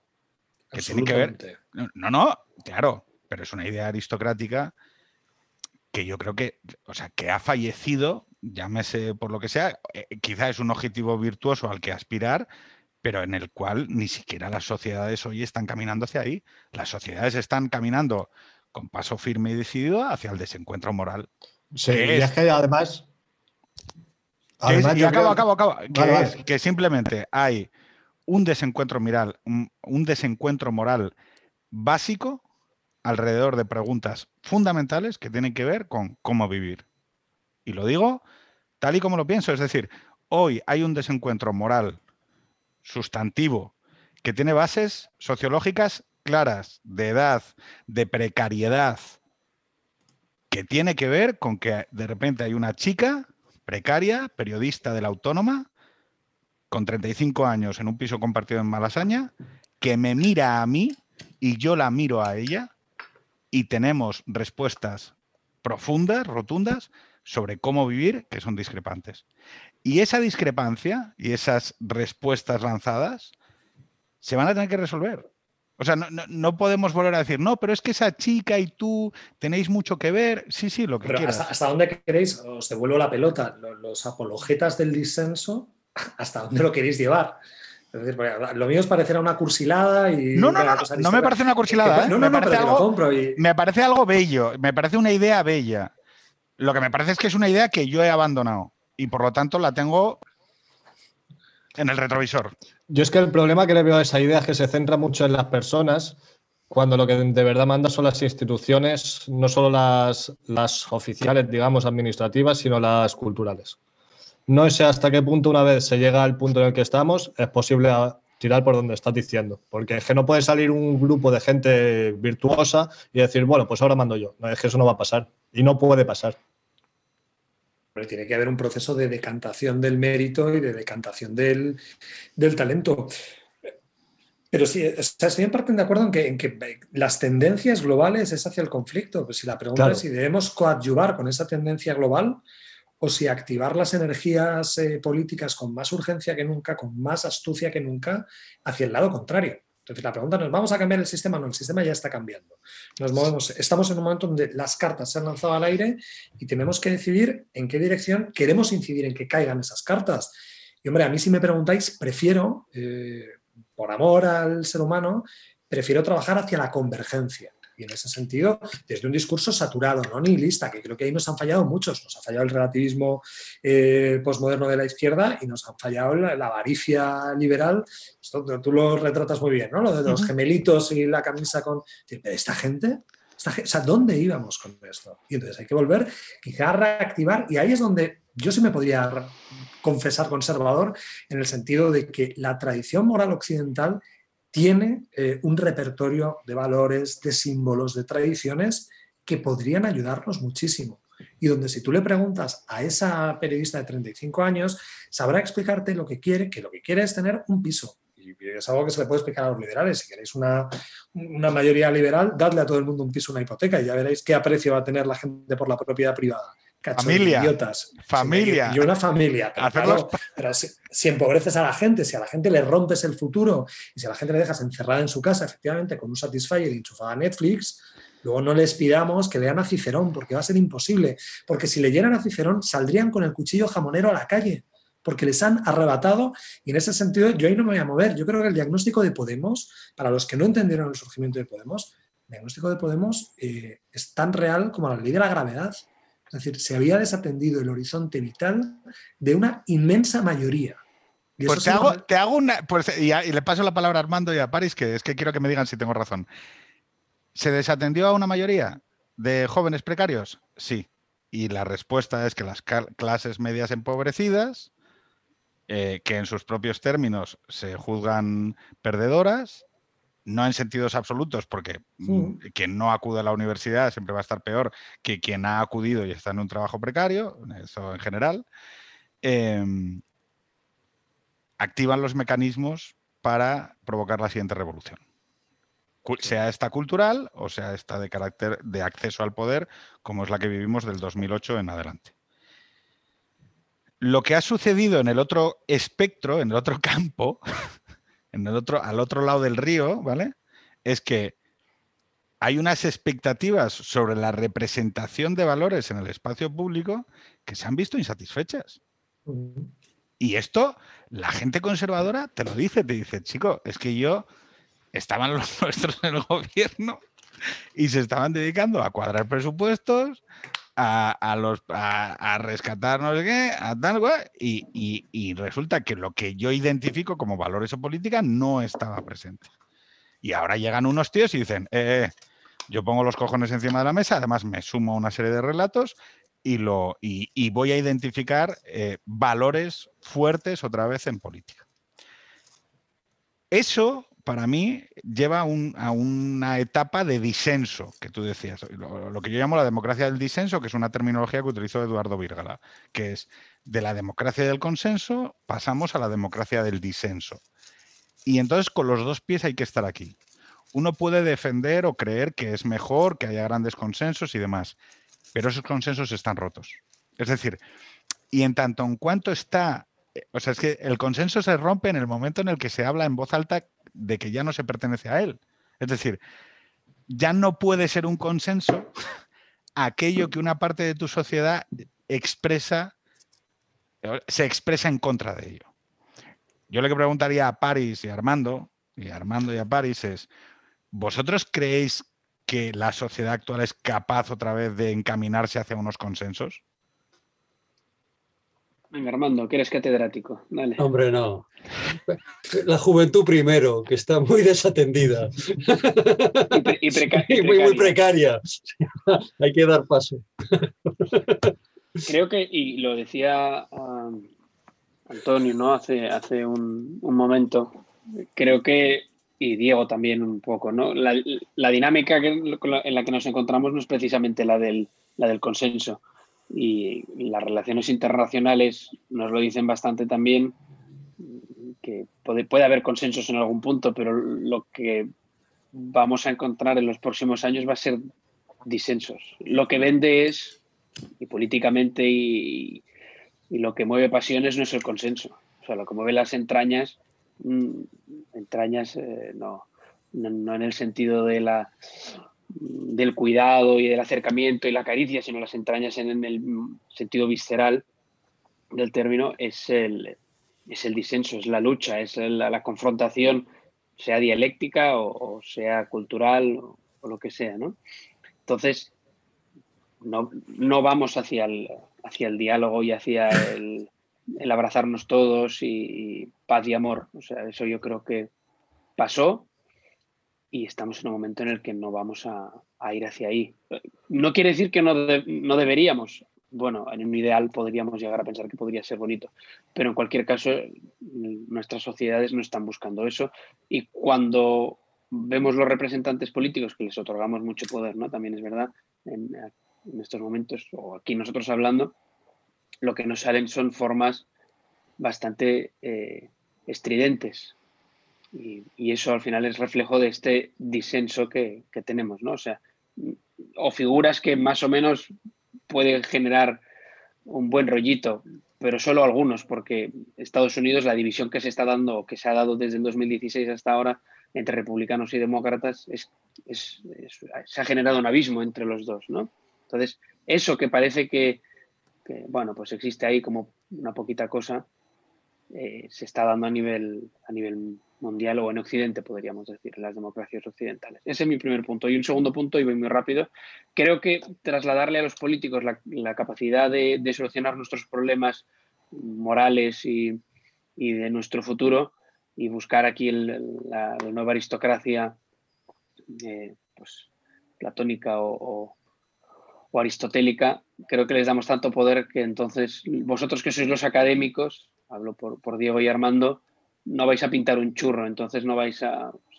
yo creo que deberíais vosotros tener, y luego me critica luego Pedro, ¿eh? dice, no, la universidad, no, tampoco, pero digo, creo que deberíais tener un papel que es el de la reflexión, porque al final si a los políticos les damos la reflexión, la capacidad de decisión, la de gestión, no, no, el resto no vamos a pintar nada. Y no creo que estemos en un momento en el que a la clase política le podamos pedir todo esto porque además nos estamos dando cuenta que la gente que se mete en política cada vez es más rara.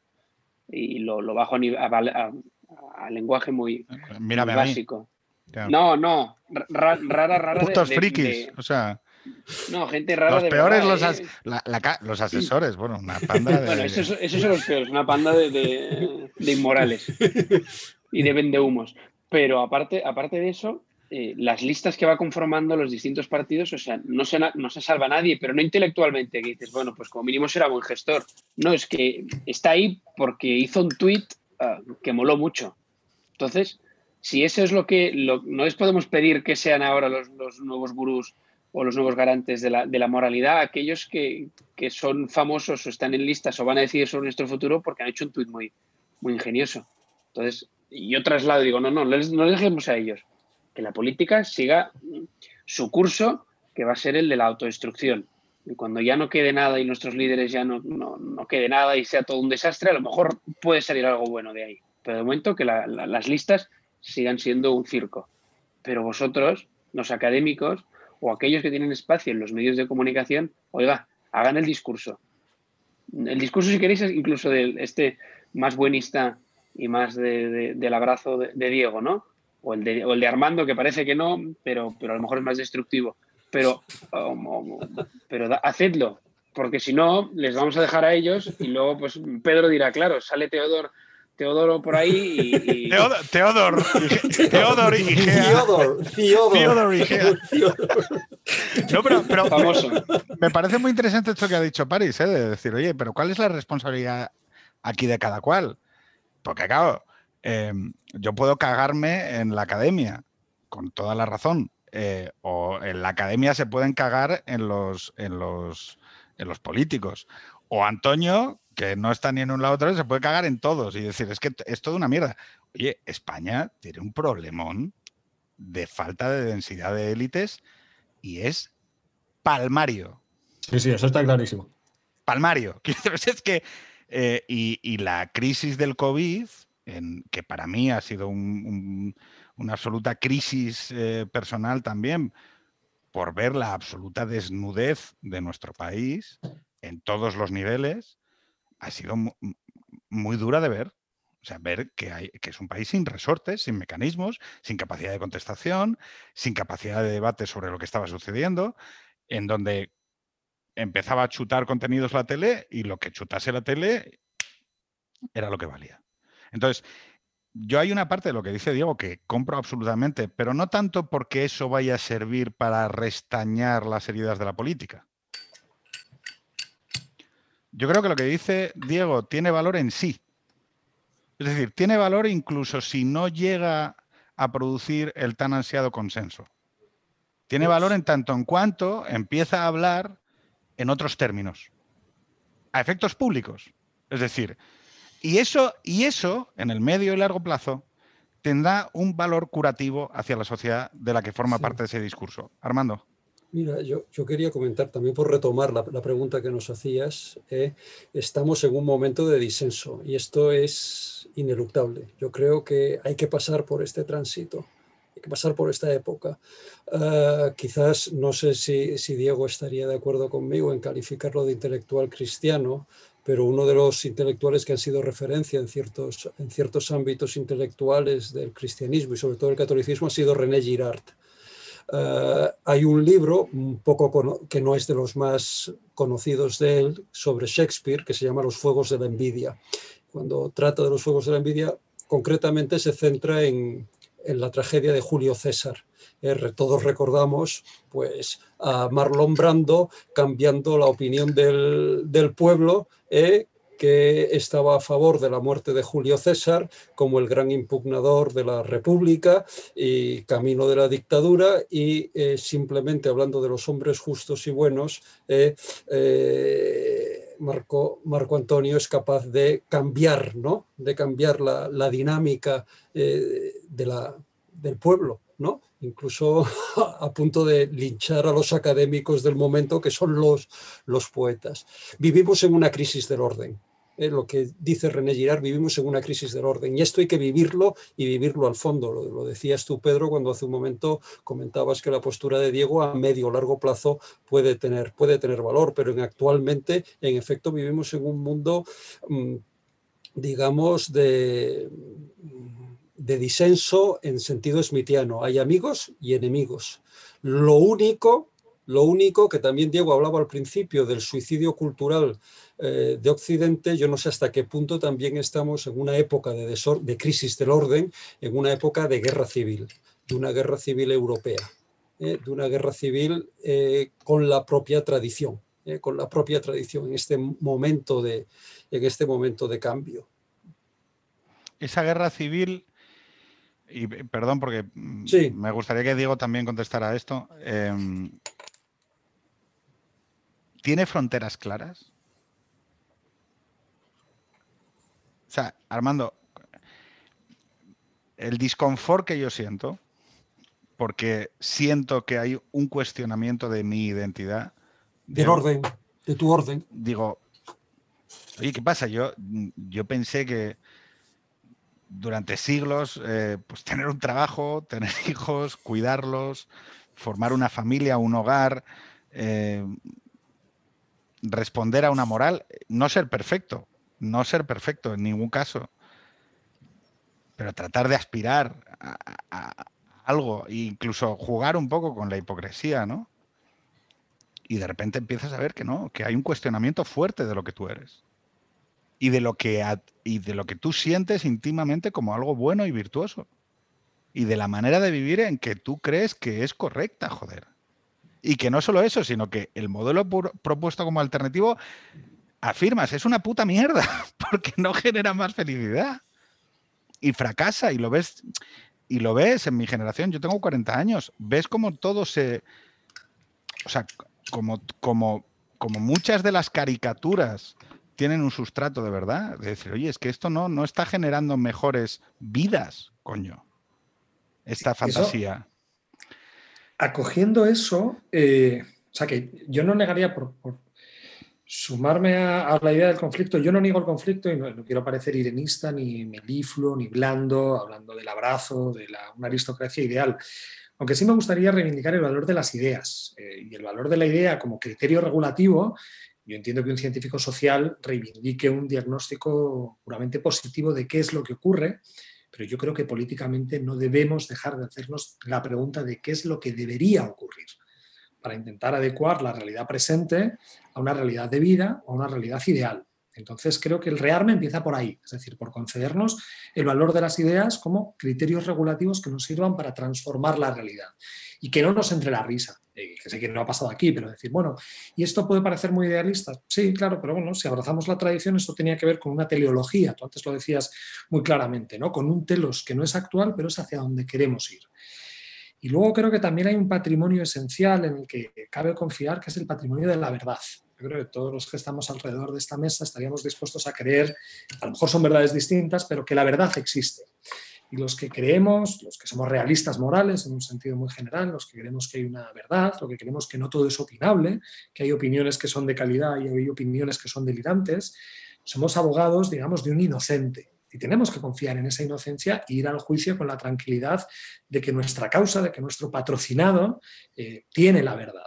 Entonces yo creo que los eh, que podemos vindicar una cierta tradición, los que, seguimos confiando en ese realismo moral, debemos huir del partido roto. De la misma manera que el buen, equipo tiene que rehuir de que se rompa el partido, de jugar en Mendizorroza llenos de barro. Al Barça o al Madrid no le conviene que un partido se rompa. Pues a quienes tienen la razón de su parte no les conviene nunca un disenso hiperventilado, porque en un partido roto, porque en un contexto de violencia, en un contexto de conflicto, nunca se atenderán a razones y cuando hayamos desvirtuado el proceso deliberativo, no habrá manera de defender nuestra verdad. Por eso los que somos, estoy hablando de una manera muy caricaturesca, pero me custodios de algo así como la verdad en la que creemos, tenemos que intentar reencauzar el partido para llevarlo al mejor césped posible. Porque lo que queremos es jugar al fútbol y demostrar que somos mejores, que regateamos mejor, que tenemos mejores jugadores, porque el partido roto, el partido del barro, eso solo va a, beneficiar a quien no tiene la verdad de su parte. Así que yo lo, que, lo primero que diría es creamos en nuestros propios valores, confiemos en el valor de la verdad, si creemos que la tenemos, no nos cansemos de exponerla, como, ¿no? pues, buenos eh, científicos o como buenas personas que han sido capaces de captar una idea que queremos eh, seducir o con la que queremos seducir. Y ahí insisto, creo que, los, creo, que el principio de seducción es más inteligente y esta es una estrategia que solo asiste al que tiene la razón, o le debería asistir privilegiadamente, más que a golpes, porque a golpes podemos a golpes puede ganar cualquiera, es como unos penaltis, ¿no? Pues, si nos quedamos a golpes puede ganar, pues puede ganar el peor, la, el peor relato posible. Sin embargo, creo que en el concurso de las ideas la justicia, el bien, la verdad y la belleza, yo soy un platónico convencido, acaban prevaleciendo siempre.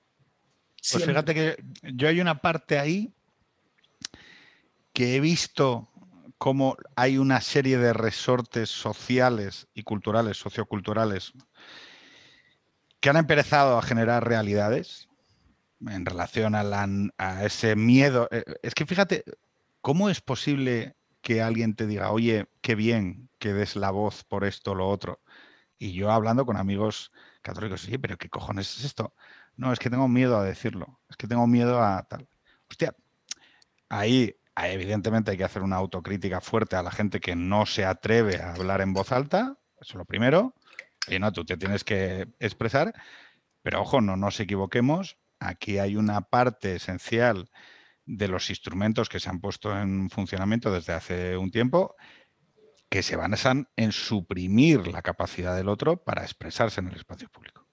Es decir, esto que tú hablas de nos gusta el juego, nos gusta el campo, nos gusta que haya que el balón corra, porque eso nos permite demostrar que nuestras ideas son más bellas y virtuosas, cojonudo, pero es que hay una parte del juego que hemos vivido durante los últimos años que se basan en suprimir la capacidad del otro para jugar. Es un juego destructivo al que nos hemos encontrado. Y el hecho de que ahora haya debate solo por el hecho de que se produzca el debate, te da pie a pensar que, hombre, algo hay. Por acabar, porque son, es que vamos a hacer dos horitas de debate y, siempre acabamos de la misma manera. Eh, acabamos preguntando por obras de arte música, literatura, escultura, libros que recomendemos a la gente que nos está escuchando para encauzar un poco todo esto que hemos, que hemos hablado ahora. Pues ha hablado Armando de René Girard, habla, o sea, más o menos de este diálogo que hemos tenido, ¿vale? ¿Qué le podríamos ofrecer a un lector de, oye, mira, cógete este libro y, léetelo, ¿no? De este autor. Pero antes quiero acabar con la última pregunta que le tenía pendiente de hacer a Antonio y que me gustaría que el resto eh, contestaran también. Armando ha dicho, ojo, hay una guerra civil, evidentemente los terminología pues podrá ser sometida a debate. Yo prefiero hablar de desencuentro moral.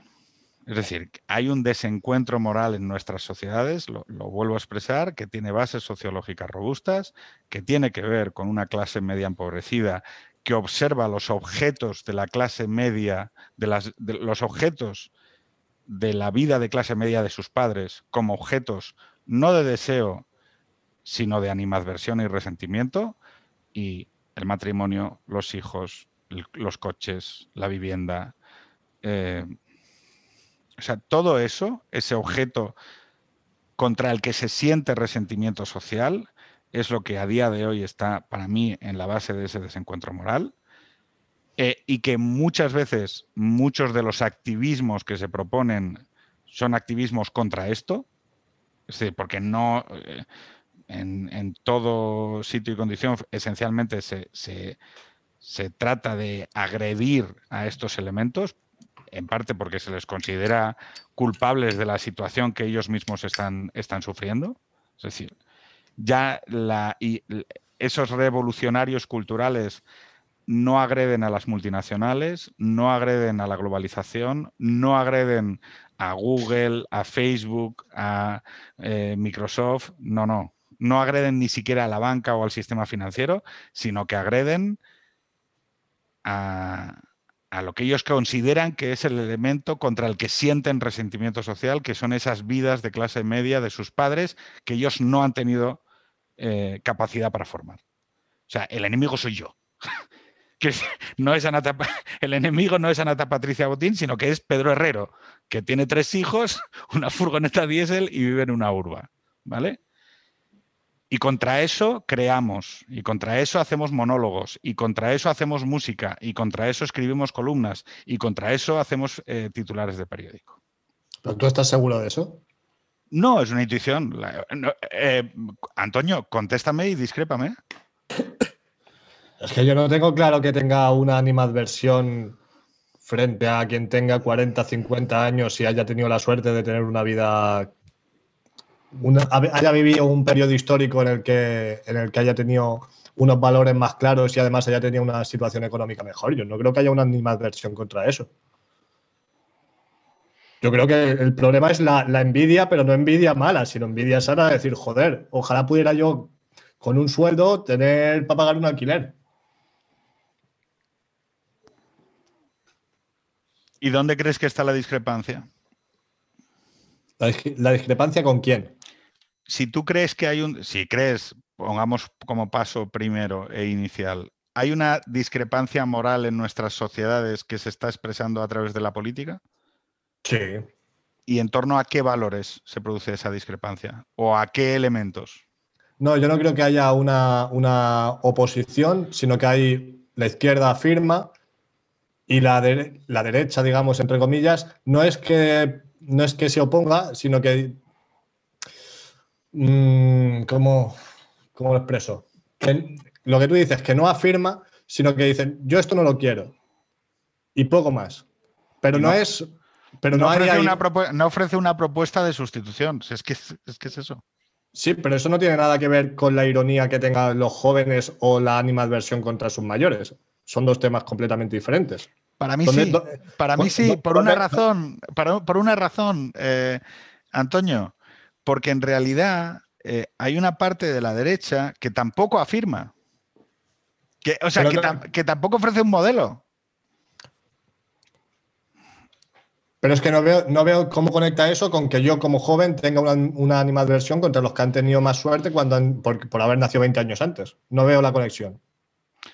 A ver, te, comento un poco, vamos, por, retornar y ya lo pasamos a París, a Armando y a, Diego. eh, para mí, la base de la discrepancia moral de nuestro tiempo, eh, desde la crisis del 2008 a la actual del 2020, viene porque hay una generación con unas bases sociológicas muy concretas de precarización en el siglo XXI, que son clases medias empobrecidas, son hijos de la clase media.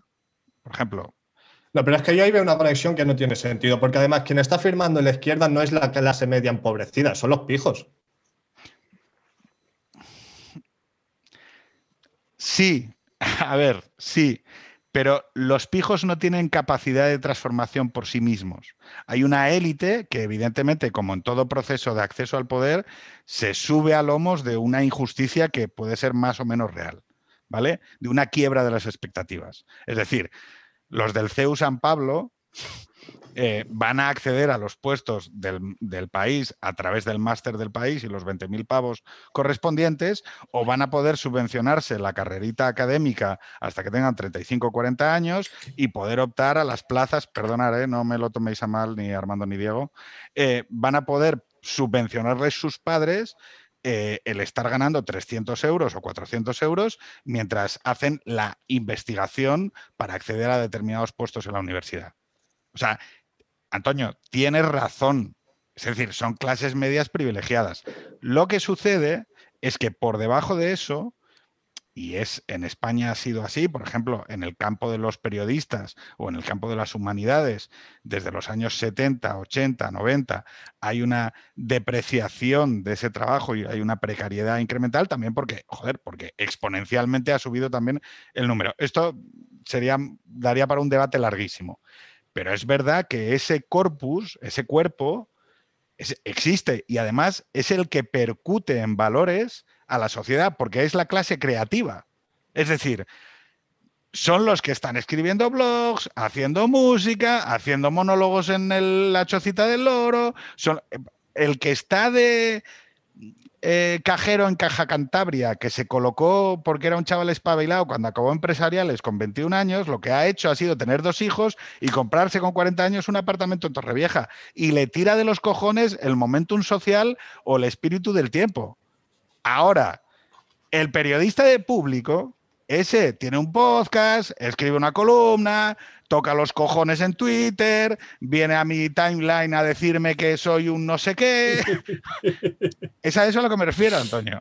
Es decir, que lo que estamos viendo no es un conflicto entre clases bajas y clases altas, es entre, entre gente con aspiraciones y sobre todo gente con aspiraciones en alcanzar el poder, ¿vale? Entonces, lo que yo diría es, dentro de esa élite que expresa un desacuerdo moral, ¿vale? Porque yo también os digo, los periodistas que salían en los años 70 de las facultades eran gente que tenían vidas de clase media. Quiero decir, eran gente que con 70 años pues, podían ser alcohólicos o podían separarse, pero tenían dos hijos, vivían en una casa, eh, tenían un salario y tenían una vida. El problema, o sea, no sé si me explico. Es decir, todas esas clases creativas se han precarizado hasta extremos los académicos. Es decir, ¿por qué tenemos hoy académicos revolucionarios? Joder, porque los académicos de los años 70 tenían hijos, hostia, y nadie con hijos es revolucionario, salvo que seas un, un pirao. Entonces, esa, esa, esa precarización total viene del hecho de que, de que la clase creativa y las élites de un país se han convertido en gente sin hijos, sin vida, sin salario y sin perspectivas de tenerlo. Entonces, claro, oye, que perezca el mundo, a tomar por el culo todo, porque si yo, que soy el más listo, no tengo nada, ah, eh, esto es que el mundo funciona mal. Hostia, estoy, eh, estoy haciendo un speech mm, de una agresividad. te estamos escuchando y diciendo todos que sí. yo, solo, yo, estoy deseando que no me preguntes. Sigue, Pedro, aquí estamos, diciendo que sí. Querido líder. amado, amado. Pero si tiene, mucho que, si tiene mucho que ver con lo que antes habéis comentado, que es, oye, ¿Tú quieres tener gente que sea eh, defensora del sistema? Coño, dales hijos y una puta casa.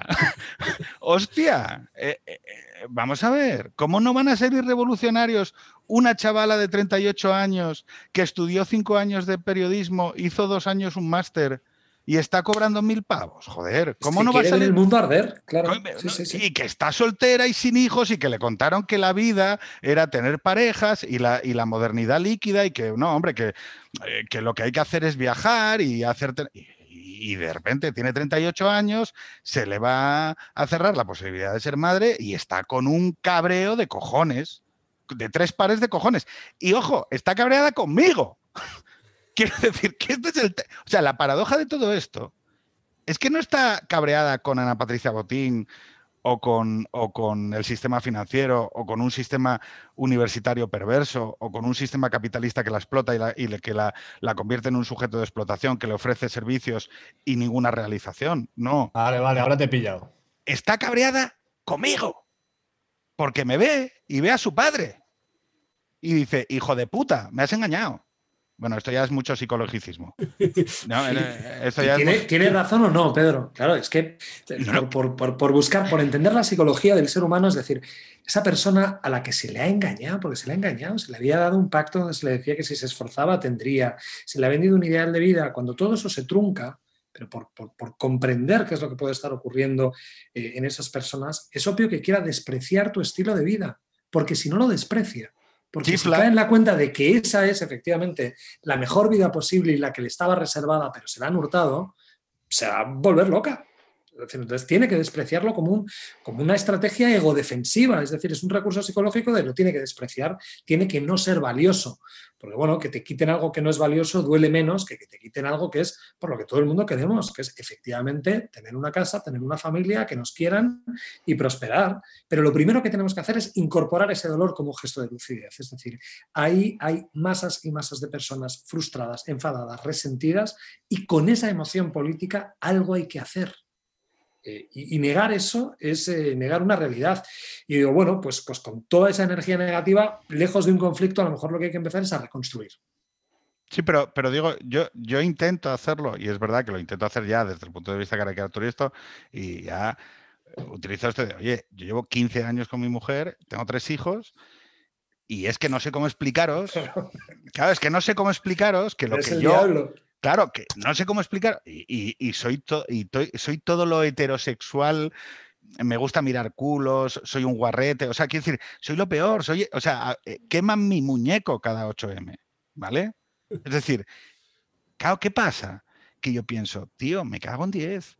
Yo, yo es que pongo la oreja en Twitter y lo que oigo son gritos de ayuda y de decir, joder, estamos mal. Y esa neurosis ni siquiera se da el paso de reconocerla, digo. Que este es el, problema grave es, oye, y yo lo acepto, ¿eh? Me encantaría que la generación de Antonio, y Antonio, por a ver si, si con este speech se consigue entender un poco la performance que yo hago. Antonio, la performance que yo hago va de eso, va de que la próxima generación no cometa los errores de la mía. Y ojo, los tendrán que cometer, como todas las generaciones. Claro, sí, sí, eso es lo que, lo, que yo, lo que yo te discutía. Quiero decir, vale, sí, está muy bien la performance esa, pero es que mm, no, no, sirve, no, aporta mucho. Yo entiendo que tienes que hacerlo, ¿eh? pero, pero no aporta porque la gente tiene que equivocarse por su cuenta. Mm, a ver, el mero hecho de hablar de ello ya es más o sea, el mero hecho de por lo menos significarlo como que está pasando algo en la moral sexual, en la desigualdad.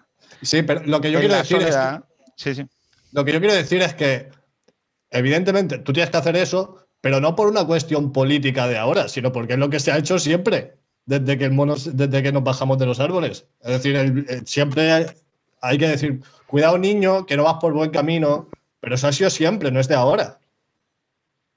Y luego el niño se da cuenta. El mejor ejemplo de esto son los gitanos. Tú ves a las chonis ahí que están haciendo del el guarro por los portales, están poniéndose hasta arriba de M y tienen 17 años y a los dos años tienen un chiquillo y lo tienen, ya, ya son las mejores madres que te vas ya a encontrar eh, cuando quieras. Ya, pero tú lo que estás hablando es de una sociedad que prescribe valores. Si, me estás hablando de la comunidad gitana, ¿vale? Estás hablando de una comunidad que prescribe valores fuertes. A uno le pueden gustar más o menos, pero donde hay una prescripción de valores. A lo que yo voy es que eres un poco en el inicio lo que hemos hablado con Diego, lo que hemos hablado con Armando, lo que hemos hablado con París, y ahora os paso la palabra es, oye, si necesitamos hablar de esto, y, os pido también última intervención y recomendación de libros, es ¿cómo podemos prescribirle a la gente otra vez, si es que hay que prescribírselo, mientras al mismo tiempo respetamos que esto no puede ser obligatorio? mientras al mismo tiempo respetamos la individualidad del hombre moderno contra el que Armando tiene eh, enormes críticas que hacerle. ¿Cómo podemos asumir que hay, una, hay un telos, hay una verdad, hay, una, hay que acudir a esas ideas si en realidad nos estamos encontrando con que el debate no es este a día de hoy? París. Si no hay que ir Creo que la, respuesta sería proponer y para proponer hay que tener espacios y lo has dicho más de una vez, Pedro, necesitamos humoristas que, que, hablen de ello. Pues a lo mejor sí, a mí lo de los humoristas me da bastante igual porque no los miro, porque no me hacen ni puñetera gracia. Entonces, em, soy más de intentar leer, escuchar podcasts. Entonces, es en estos espacios donde los que hay que proponer. Y cuando uno ve o reconoce en el otro una vida virtuosa o una vida que le atrae o una vida que, puede ser mejor que aquella que la que está viviendo y le seduce, o sea, yo creo que ese es en el momento en el que puedes decir, aquello que me están presentando de verdad me conforma o me genera, me hace persona. No mejor persona, no, persona. Pero eso hay que proponerlo. Si lo obligamos, habrá gente que sí que se lo va a tragar con patatas fritas y, y mira, y los tendremos en el redil, pero habrá mucho que, se rebotará. Entonces, yo soy más de intentar proponer y que la vida de cada uno, no solo la que lleva, sino la que cuenta, eh, la que narra, sea ejemplo. Creo que es a través del ejemplo que podemos intentar transmitir estos valores. Si luego conseguimos que haya una clase política, una élite política que se una y que comparta estos valores, oye, adiós, gracias. Pero, pero con que cada uno pueda ser ejemplo en, estos, en, estas, estos fundamentos, me, doy por, por satisfecho. Un libro. Un, libro. bueno, un libro, un disco, una peli, una serie. No, sé ni si tiene que ver con el, con el, con el tema pero, con el que estamos hablando hoy, pero he visto una serie en Netflix, me queda el último capítulo, que es La Valla, no sé si la habéis visto. No. Eh, bueno, vale, a mí me ha gustado, es española, eh, basada en un momento de una pandemia en España, un gobierno autoritario, em, donde bueno, la política pesa mucho, donde hay unos, una gente muy pobre que vive de lo que puede, pero la política se la resbala, y donde hay un, algunos de estos que son los revolucionarios que van en contra del gobierno establecido. Bueno, tiene la parte de política, tiene la parte también de las pandemias, y una posible guerra no cultural, sino eh, física, entre dos mundos que, se, que parecían separados. Bien, esa es mi, recomendación de serie. Oye, ¿te has fijado que hoy no hemos hablado de sexo? Bueno, te ha faltado poco porque no, no parabas de hablar de que tiro, te tira los huevos o no te tira los huevos, te ha faltado poco. Armando, ¿qué hay que hacer? Yo eh, siguiendo con lo que estabas comentando hace un momento con tu performance, tu gran, discurso en el que nos has dejado a todos eh, callados y mudos y que habéis insistido con las palabras neurótico, por ejemplo, todos estos términos como de psicopolítica que también han estado muy de moda eh, en los últimos años. Estaba pensando, digamos, en el psicoanálisis clásico, había una señora, una discípula de Freud que se llama Melanie Klein, que decía que las defensas maníacas eh, se manifestaban en tres, en tres síntomas, que eran la escisión, la disociación y el desprecio. Uno, cuando se siente amenazado, se escinde, eh, distingue lo que le interesa, lo que no le interesa, y esto lo proyecta, eh, lo proyecta sobre el, lo proyecta sobre el objeto, es decir, tú es decir, a ti te disocian completamente, te convierten en un señor con tu, con tu camioneta diésel y con tres hijos presumiendo, ¿eh? diciendo, están aquí gritando, vienen por aquí, ¿no? Representas esto, la imagen, has dicho del padre de tu padre, del padre de la, periodista que, bueno, pues que tiene uno que despreciar porque se le ha hurtado, decía eh, Diego, eh, se le ha hurtado la posibilidad de poder también eh, ser aquello, ¿no? Serlo uno, poder desarrollarse uno. Por tanto, yo creo que una de las tareas fundamentales es para, digamos, no para, para, para, no para superar el estado de guerra civil al que me he referido antes, sino para evitar llegar a esta guerra civil, ¿eh? para llegar a esta guerra civil europea, es una tarea de, digámoslo en términos de psicoanálisis. Contención no quiere decir parar, sino de acoger de asumir y de intentar crear esto que decía Diego de, una, de un discurso virtuoso.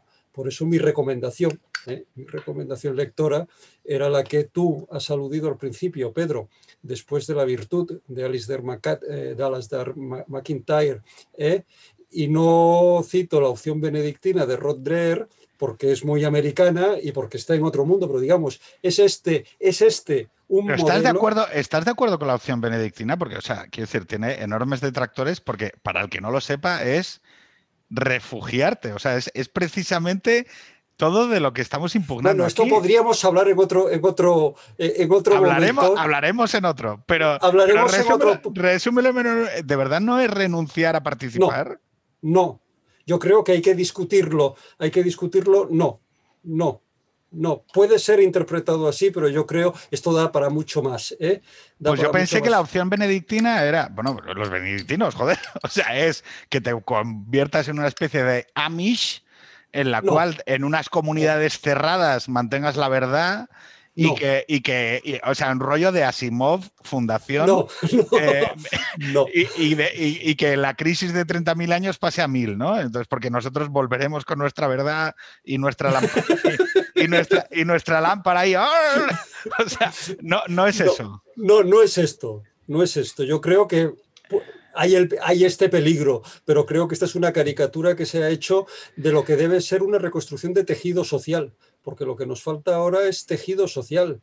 En los años 70, 80, el tejido social a través de asociaciones de vecinos, splice, eh, parroquias, eh, etcétera, eh, construían un modelo de sociedad en el cual podían llegar las convergencias de las que hablaba Diego. Familias, familias, pero, es Que, pero, es que, pero es que ese, ese grassroots, ese tejido social, ¿sabes lo que necesita? Que haya elementos, que haya tejido eh, eh, conjuntivo que vaya más allá de la empresa, de tu puesto de trabajo, que vaya más allá de, tu papel como individuo consumidor, en palabras de, Bauman. Es decir, que seas y te proyectes como algo más que como un meramente eh, consumidor o como meramente como un trabajador. Y eso, la cámara de resonancia que te permite ser algo más, excluida la parroquia y el sindicato, que era lo que hasta hace bien poco también ordenaban la vida, es la familia. O sea, yo por eso soy el talibán de las familias, porque si queremos crear ese conjuntivo, ese tejido conjuntivo donde la gente se vuelva otra vez a encontrar y a reconocerse, esto que dice Diego de, yo porque, decir, yo porque sé que con una periodista que es madre tengo mucho más en común que con un tío que piensa lo mismo que yo que no es padre. Porque ella ha limpiado culos y, todos los días lleva un crío al cole y sé que participamos de los mismos intereses y de los mismos problemas y porque estamos preocupados muchas veces de las mismas cosas. No hay categorías comunes en esta explosión de particularismos y por lo tanto no hay tejido conjuntivo que nos unifique. Que nos unifique o por lo menos nos, nos diga que en realidad somos lo mismo. A, la lorca, que decía Diego. Diego, ¿qué, eh, hay que hacer? Eh, bueno, no, sé si yo sé qué hay que hacer, pero lo, primero, por resumir, creo que, que, sería un buen paso el confiar en aquello que creemos que es la verdad. Esto parece que es muy abstracto, pero seguro que todos y cada uno de los que estamos aquí creemos en algunas verdades, el primer paso es creer que son ciertas, que yo creo que a veces nos falta coraje para defenderlas en la esfera pública, eh, tenemos demasiados miedos, eh, desconfiamos de nuestras propias convicciones y con toda la prudencia yo creo que si creemos en algo, expongámoslo, hagámoslo concurrir en el terreno de las ideas y confiemos, yo en esto sí, a lo mejor soy muy optimista, es que creo que la, la verdad suele convencer y que es muy difícil que el bien, la verdad y la belleza no prevalezca pero ya entiendo que eso es una cuestión muy, muy personal. Luego creo, y esto lo digo de verdad y lo digo convencido, que la escucha del enemigo, de nuevo aquí el enemigo para cada uno de nosotros será alguien distinto, es importante y esto convicción, para cogerte el guante liberal es convicción liberal que el enemigo o el adversario hay en algo en lo que tiene la razón, seguro. Es decir, yo creo que afinar ese oído para saber qué hay de verdad en aquellos con los que nos podemos sentir tan distantes es algo importante. Y lo de las condiciones materiales, o sea, yo creo que Marx en mano también podríamos recuperar esa dosis materialista, ¿no? Tú decías la familia, bueno, claro, pero es que para tener una familia hace falta tener una casa, hace falta tener un horizonte de estabilidad donde uno pueda hacer propuestas para toda la vida y yo creo que, que, procurar, digamos, ese basamento material donde la gente pueda reconstruir un relato posible de su vida es algo urgente y sí creo que en España en particular hay una urgente necesidad de reactivar las élites. Me explico. Yo creo que Podemos y Ciudadanos manograron una posibilidad de reactivar o de reaccionar la democracia española. Yo creo que la nueva política no sirvió para demasiado lo digo francamente, o no va a cambiar la escena política verdaderamente, de modo que creo que la siguiente transformación no va a venir por el ejercicio ordinario o habitual de la política, sino que va a tener que pasar por una reactivación civil de determinadas élites que asuma que determinadas cuestiones no pueden depender de que fulano saque un diputado en Cuenca o no, sino que esa reactivación tiene que pasar por otro lado. Y ese momento está llegando y bueno, pues talento tenemos el que tenemos, pero el talento también se siembra, quiero decir, para no conformarnos con lo que tenemos. Bueno, pues si no nos gusta esta España, hay otra España posible. Así que vindiquemos las ideas como ideal regulativo y no adaptemos eh, la idea al mundo, sino el mundo a la idea. Eh, ¿Recomendación? Artística, literatura, artística, serie, película. pues bueno, pues dos clásicos muy clásicos. Yo creo que en términos políticos me serviría de Platón y Aristóteles. Leer eh, La República de Platón es un regalo que, todo ser humano debe hacerse a sí mismo en algún momento. Me sirve también la ética nicomaquia de Aristóteles y como recomendación que tiene. Joder, macho. es que, bueno, ya, ahora, bien, bien. No, no, el plan de estudios, el plan de estudios. el plan de estudios. Bueno, a ver, tío, estudiar un completo.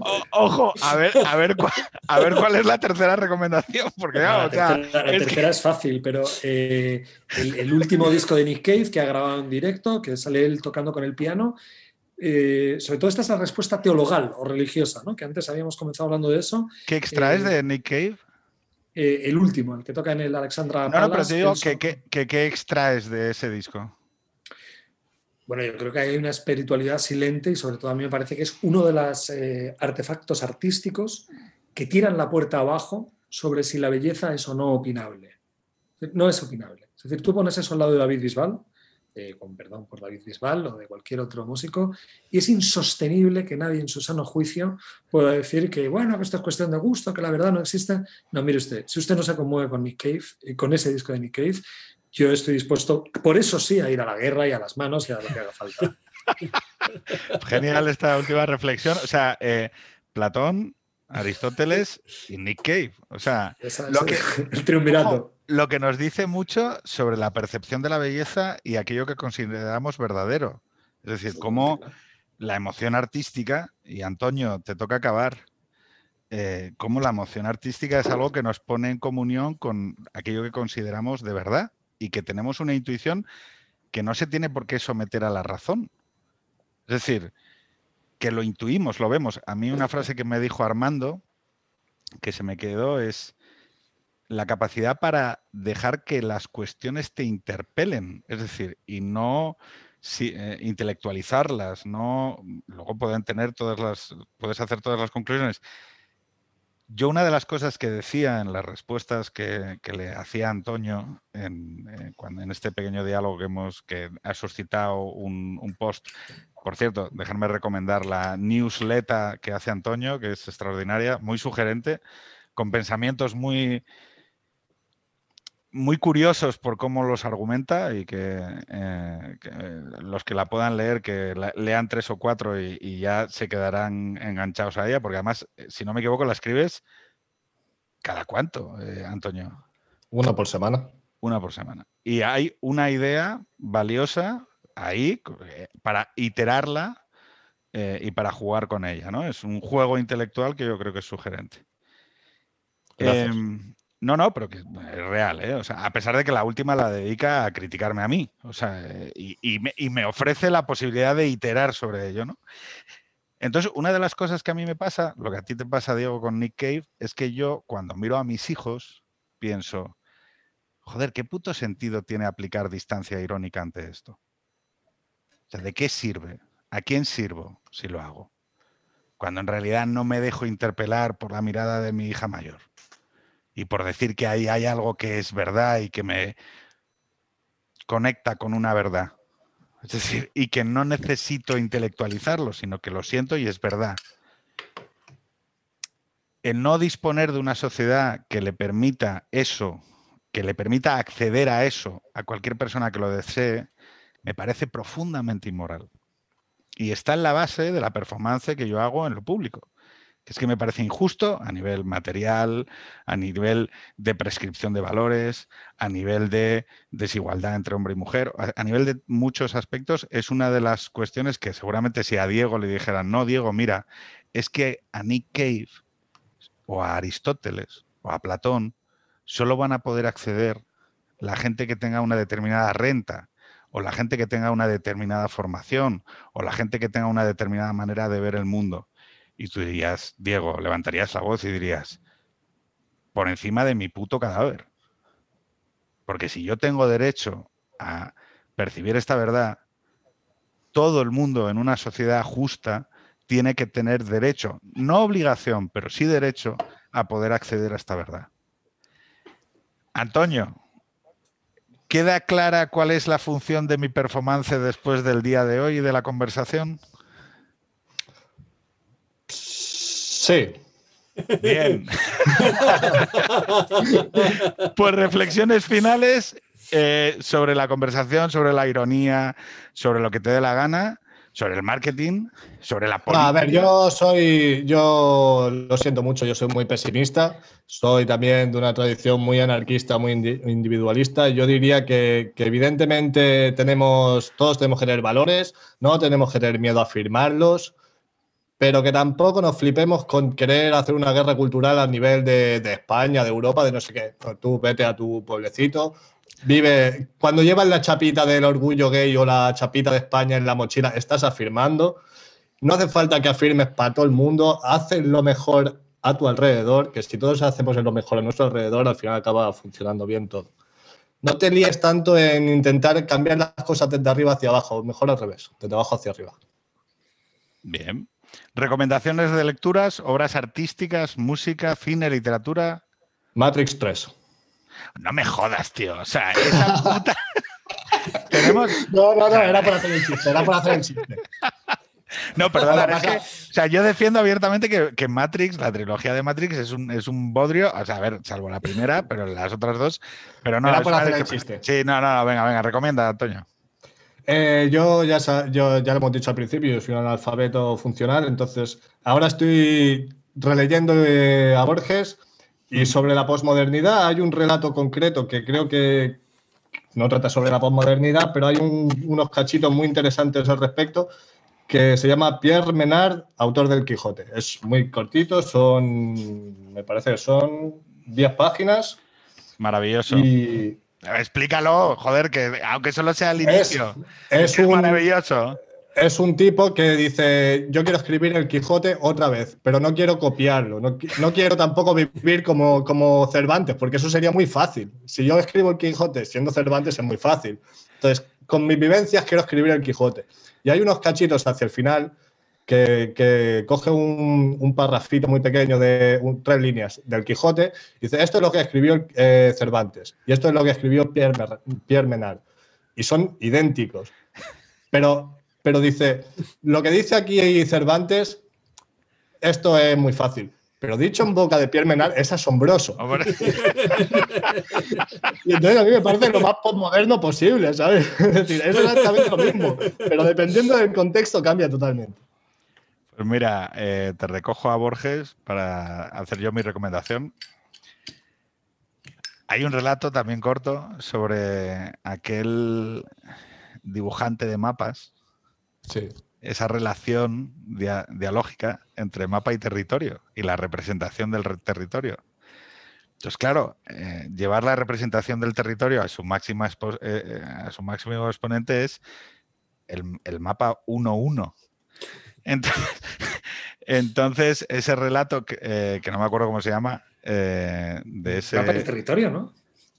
No, es que no me acuerdo. lo tengo en la cabeza, pero no sé. Bueno, si no, ya lo buscaré y lo pondré en show notes pero es, eh, es esa representación que hemos hecho hoy aquí del mapa y del territorio eh, uno a uno. Porque si no me equivoco, París, eh, tienes a tu familia esperándote para dormir, ¿no? Bueno, yo creo que sí, pero le he escrito un mensaje a mi mujer, pero ya no me hace ni caso. Chicos, son las doce y media de la noche. Muchísimas gracias. Eh, a los cuatro y esperemos en la próxima eh, seguir dialogando porque este tema, como os comprenderéis, una guerra civil, hombre, no la vamos a parar con un podcast. Señores, un placer. Un placer. Hasta luego. Nos vemos. Hasta luego.